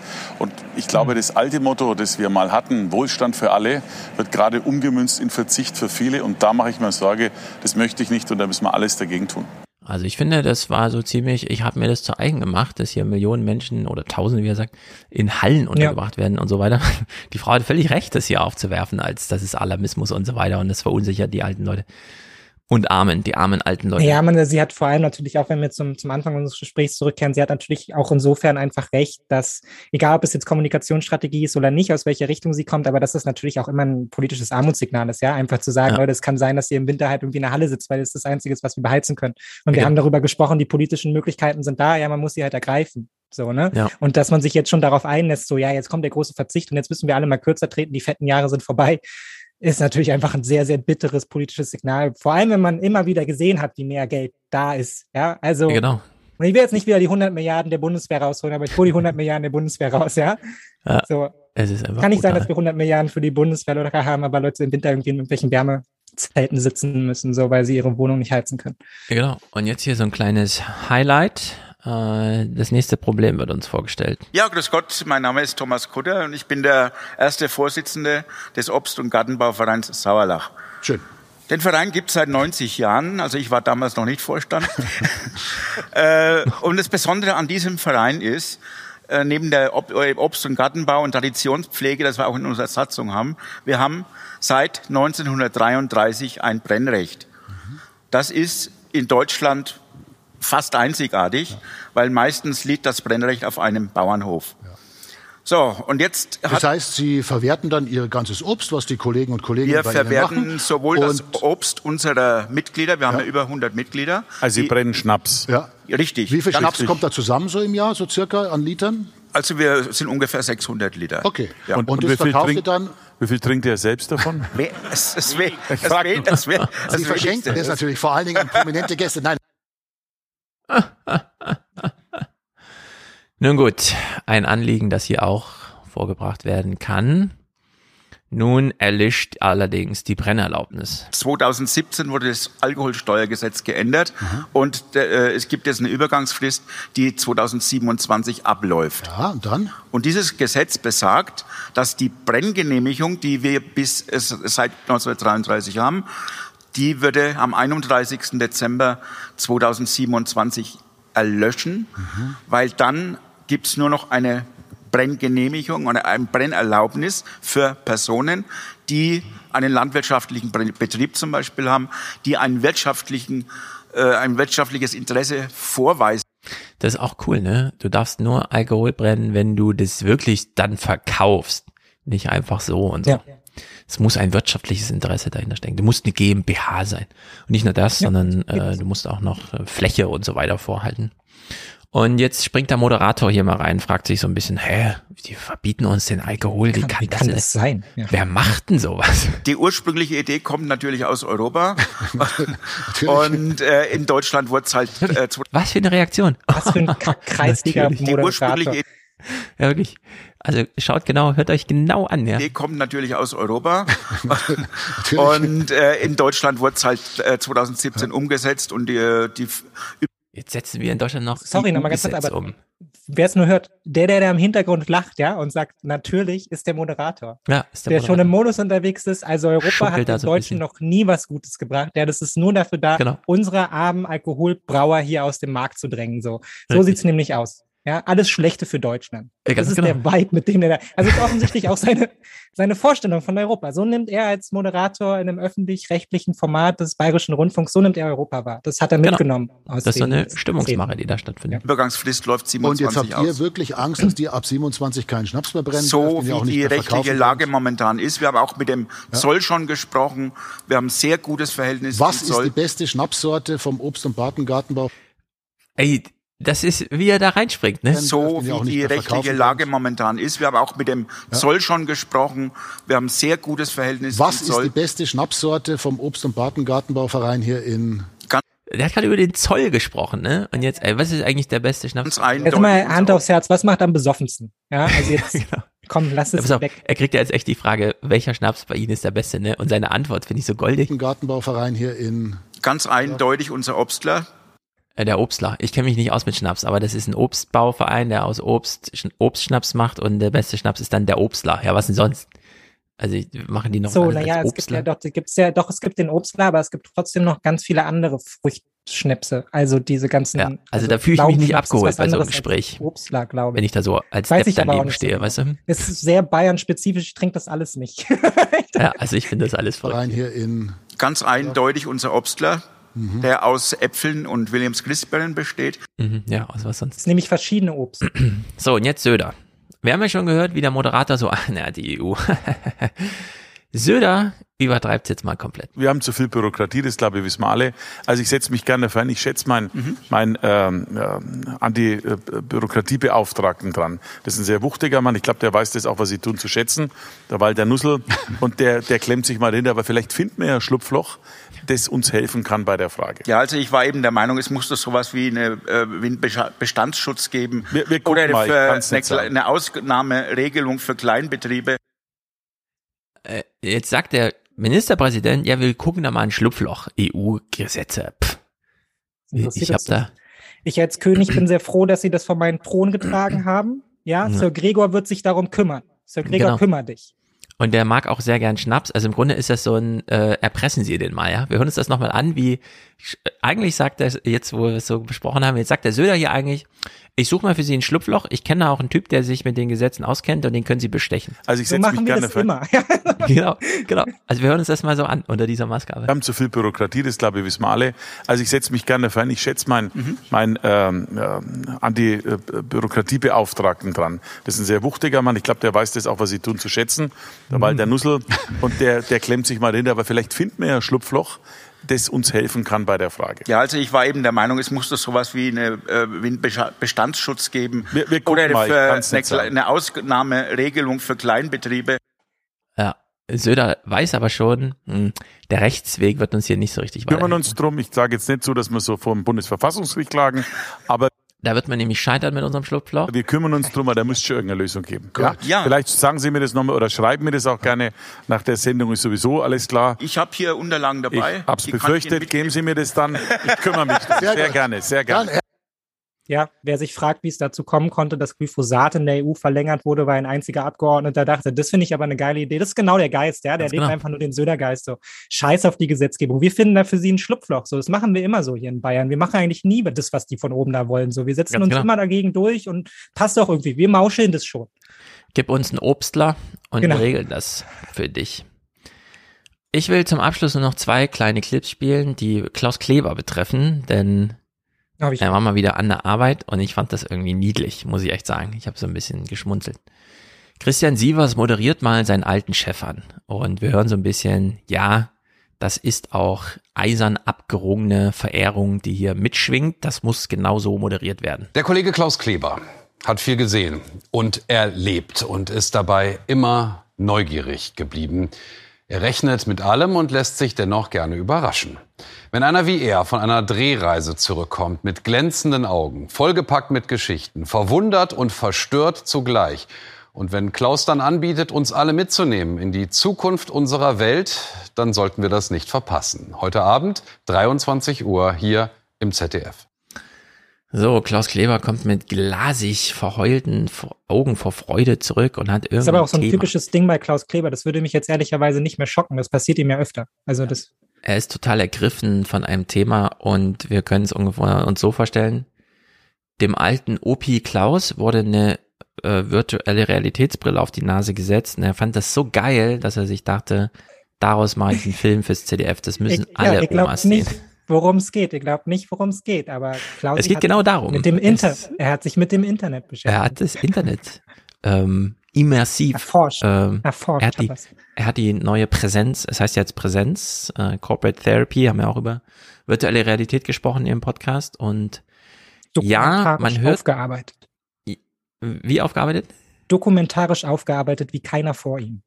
Genau. Also ähm, mein Eindruck ist immer, wenn Leute darüber reden, dann setzen sie voraus, dass alle diese Erfahrung gemacht haben. Ich habe noch nie eine virtuelle Realitätsbrille aufgehabt. Kann also sein, dass es mich auch total ergreift, aber ich werde mich hüten, davor dem ZDF einen Film anzubieten, denn ich wüsste nicht so genau, wie bebildern. Und das ist ein ernsthaftes Problem. Und Klaus Kleber ist, finde ich, genau in diese Falle getappt, nur scheiß Schnittbilder zu haben die ganze Zeit.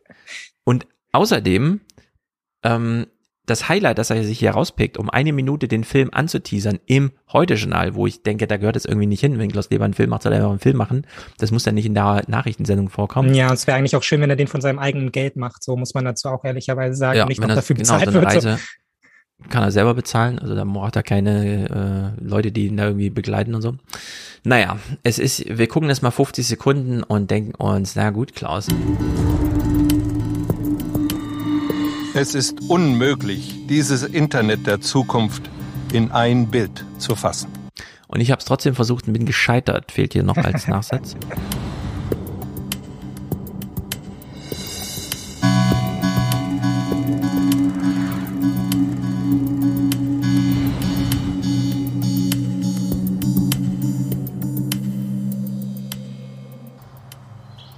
Es war nicht einfach, den Guru der Virtualität für ein Interview über Silicon Valleys heißes Thema zu gewinnen. Dabei hat Jaron Lanier das totale Eintauchen ins Internet erfunden, bevor das Internet überhaupt existierte. Er hat virtueller Realität ihren Namen gegeben. Sie ist sein Kind. Äh, ist das so, dass Sharon Lanier gerade nicht ansprechbar ist oder sowas, dass man da irgendwie auf den Mond erst fliegen muss, um mit dem zu sprechen? Den haben wir doch hier einen Friedenspreis gegeben und so. Da wurden Laudatien gehalten, er hat tausend Interviews gegeben. Wir wissen im Grunde, also klar, verdienstvoller Mann, toller Denker da und so, aber jetzt auch nicht, Ja. dass man das so strikt irgendwie. Und wenn er Es das ist seit 20 Jahren darüber redet, wie wir alle wenigstens seit 10 Jahren, ist das dann der große neue Scheiß oder ist Klaus Kleber einfach darauf aufmerksam geworden, weil Facebook jetzt halt sein Metaverse aufgemacht hat, um halt also das irgendwie, die eigenen Aktien zu retten. So, also bisschen spät dran, Klausi. Aber egal, für dein Publikum wird's reichen. ja, genau. Ähm, Nicole schreibt im Chat einfach Klaus. Und ich würde sagen, genau. Das ist einfach Klaus. Es ist nur die Frage, wie drück, also wie, wie, wie vom, ähm, wie formuliert man es? Also so Klaus. Ja, also er kommt zu den Redaktionen und sagt, ey, ich habe eine Brille aufgehabt, ich will einen Film dazu machen. Eigentlich müssen wir, äh, Klaus, es ist 2022. wir können das natürlich vier Uhr nachts dann irgendwie verstecken im Programm, aber hm. Naja gut, man hat sich da Nee, so, so ist es dann nicht. Die sind alle total dankbar, dass Klaus dahin fährt und dass der so eine super Idee hatte und dann packt man das irgendwie direkt nach den Tagesthemen am besten. Ja. Also irgendwas, na gut, es ist halt. Die große Sonntagsdoku. Ja, ich würde sagen, liebes CDF, haut mal euer Budget an den jungen Leuten raus und dann bringen die euch mal Filme mit. Das kann ja nicht gehen, dass das immer alles nur bei Arte gesendet wird. Meine Telegram-Gruppen quillen über mit Arte-Empfehlung. Die Quote. Die Quote, Musst du doch genau. dran denken. Wenn du da Klaus Kleber oben drauf druckst, dann gucken die das alle, ganz egal welches Thema. Könnte Ja, auch nur Klausi sein, Klausis Sommerurlaub. Ohne Scheiß, würde, wenn du das jeden Sonntag 22.15 Uhr, Millionen von Menschen würden das gucken. Ja. Millionen von Omis, weil ich gucke das eh nicht. Ja, hättest du mir nicht die Doku gezeigt, wäre das für mich völlig weg. Also äh, beschäftige mich auf einer ganz anderen Ebene mit diesem Thema. Ja, Genau, es ist alles Ich werde traurig. auch nicht reingucken. Aber wer weiß, es ist wie es ist. Damit beschließen wir diesen tollen Nachrichtenabend hier. Wir haben alles geguckt, was zu gucken ist. Also so ein bisschen Kram von Relevanz zu China zum Beispiel, aber da ist ja nicht aller Tage Abend. Und nächste Woche ist ja auch neue 20er. Da kann man ja nochmal Regierungsmodelle miteinander vergleichen. Jetzt, wo die Chinesen mit ihrer Corona-Warn-App mal so richtig durchdrehen. Das ist ja wirklich ein Spektakel, also im negativen Sinne, sich diese Regierungskunst da mal anzuschauen. Wir freuen uns alle, dass du wieder da bist, Mick. Ja, ich mich auch sehr. Äh, hören dich auch bald wieder hoffentlich in Fall. dieser Urlaubs drunter und drüber Terminlagenzeit. äh, nächste Woche mal gucken, wie, also nächste Woche ist auf jeden Fall Freitag, dann äh, ist ja dann so letzter Arbeitstag, neue 20er stehen dann also an. Es gibt also eine rundum Podcast-Versorgung, während alle anderen hier äh, Sommerpause machen, was ich gut finde, denn ich gönne jedem seinen Urlaub und mir dann auch. Äh, in diesem Sinne, jetzt Musik von Matthias. Ich habe nochmal im Archiv gesucht und dachte mir, hm, passt irgendwie so ein Kinski-Kram sich nochmal anzuhören, passt äh, vor allem zu Söder. Kopf und Kragen, sage ich nur. Gut, damit Rinjehauen, unterstützt eure Lieblingspodcasts und Podcaster und Podcasterinnen. Und dann bis zum nächsten Mal. Ciao, ciao. Ciao, ciao. Ich will sie nicht. Ich bin auch keine Stütze von Ruhe und Sicherheit. Sicherheit, die ihr mit Tränengas erreicht und mit Gummiknüppeln.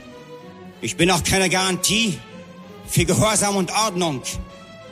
Ordnung und Gehorsam von Besserungsanstalten, Gefängnissen, Zuchthäusern, Irrenhäusern. Ich bin der Ungehorsame, der Ruhelose, der in keinem Haus wohnt. Ich bin auch keine Garantie für Erfolg, Sparbücher und Besitz. Ich bin der Ungehorsame. Ich bin der Obdachlose ohne festen Wohnsitz, der immer und überall Unruhe stiftet. Ich bin der Aufwiegler, der Aufrufer, der Aufschrei, Gammler, Black Power, Jesus People. Ich will die Gefangenen befreien. Ich will die Blinden unter euch sehend machen. Ich will die Gequälten erlösen. Ich will die Liebe in eure Herzen werfen. Die Liebe, die über alles Bestehende hinausgreift. Ich will lebendige Menschen aus euch machen. Unsterbliche. Jesus ist da. Rufen die Gottesläster. Jesus ist da. Rufen die Staatenlosen. Jesus ist da, rufen die Zigeuner. Jesus ist da, rufen die Protestuierten. Jesus ist da, rufen die weißen Kinder.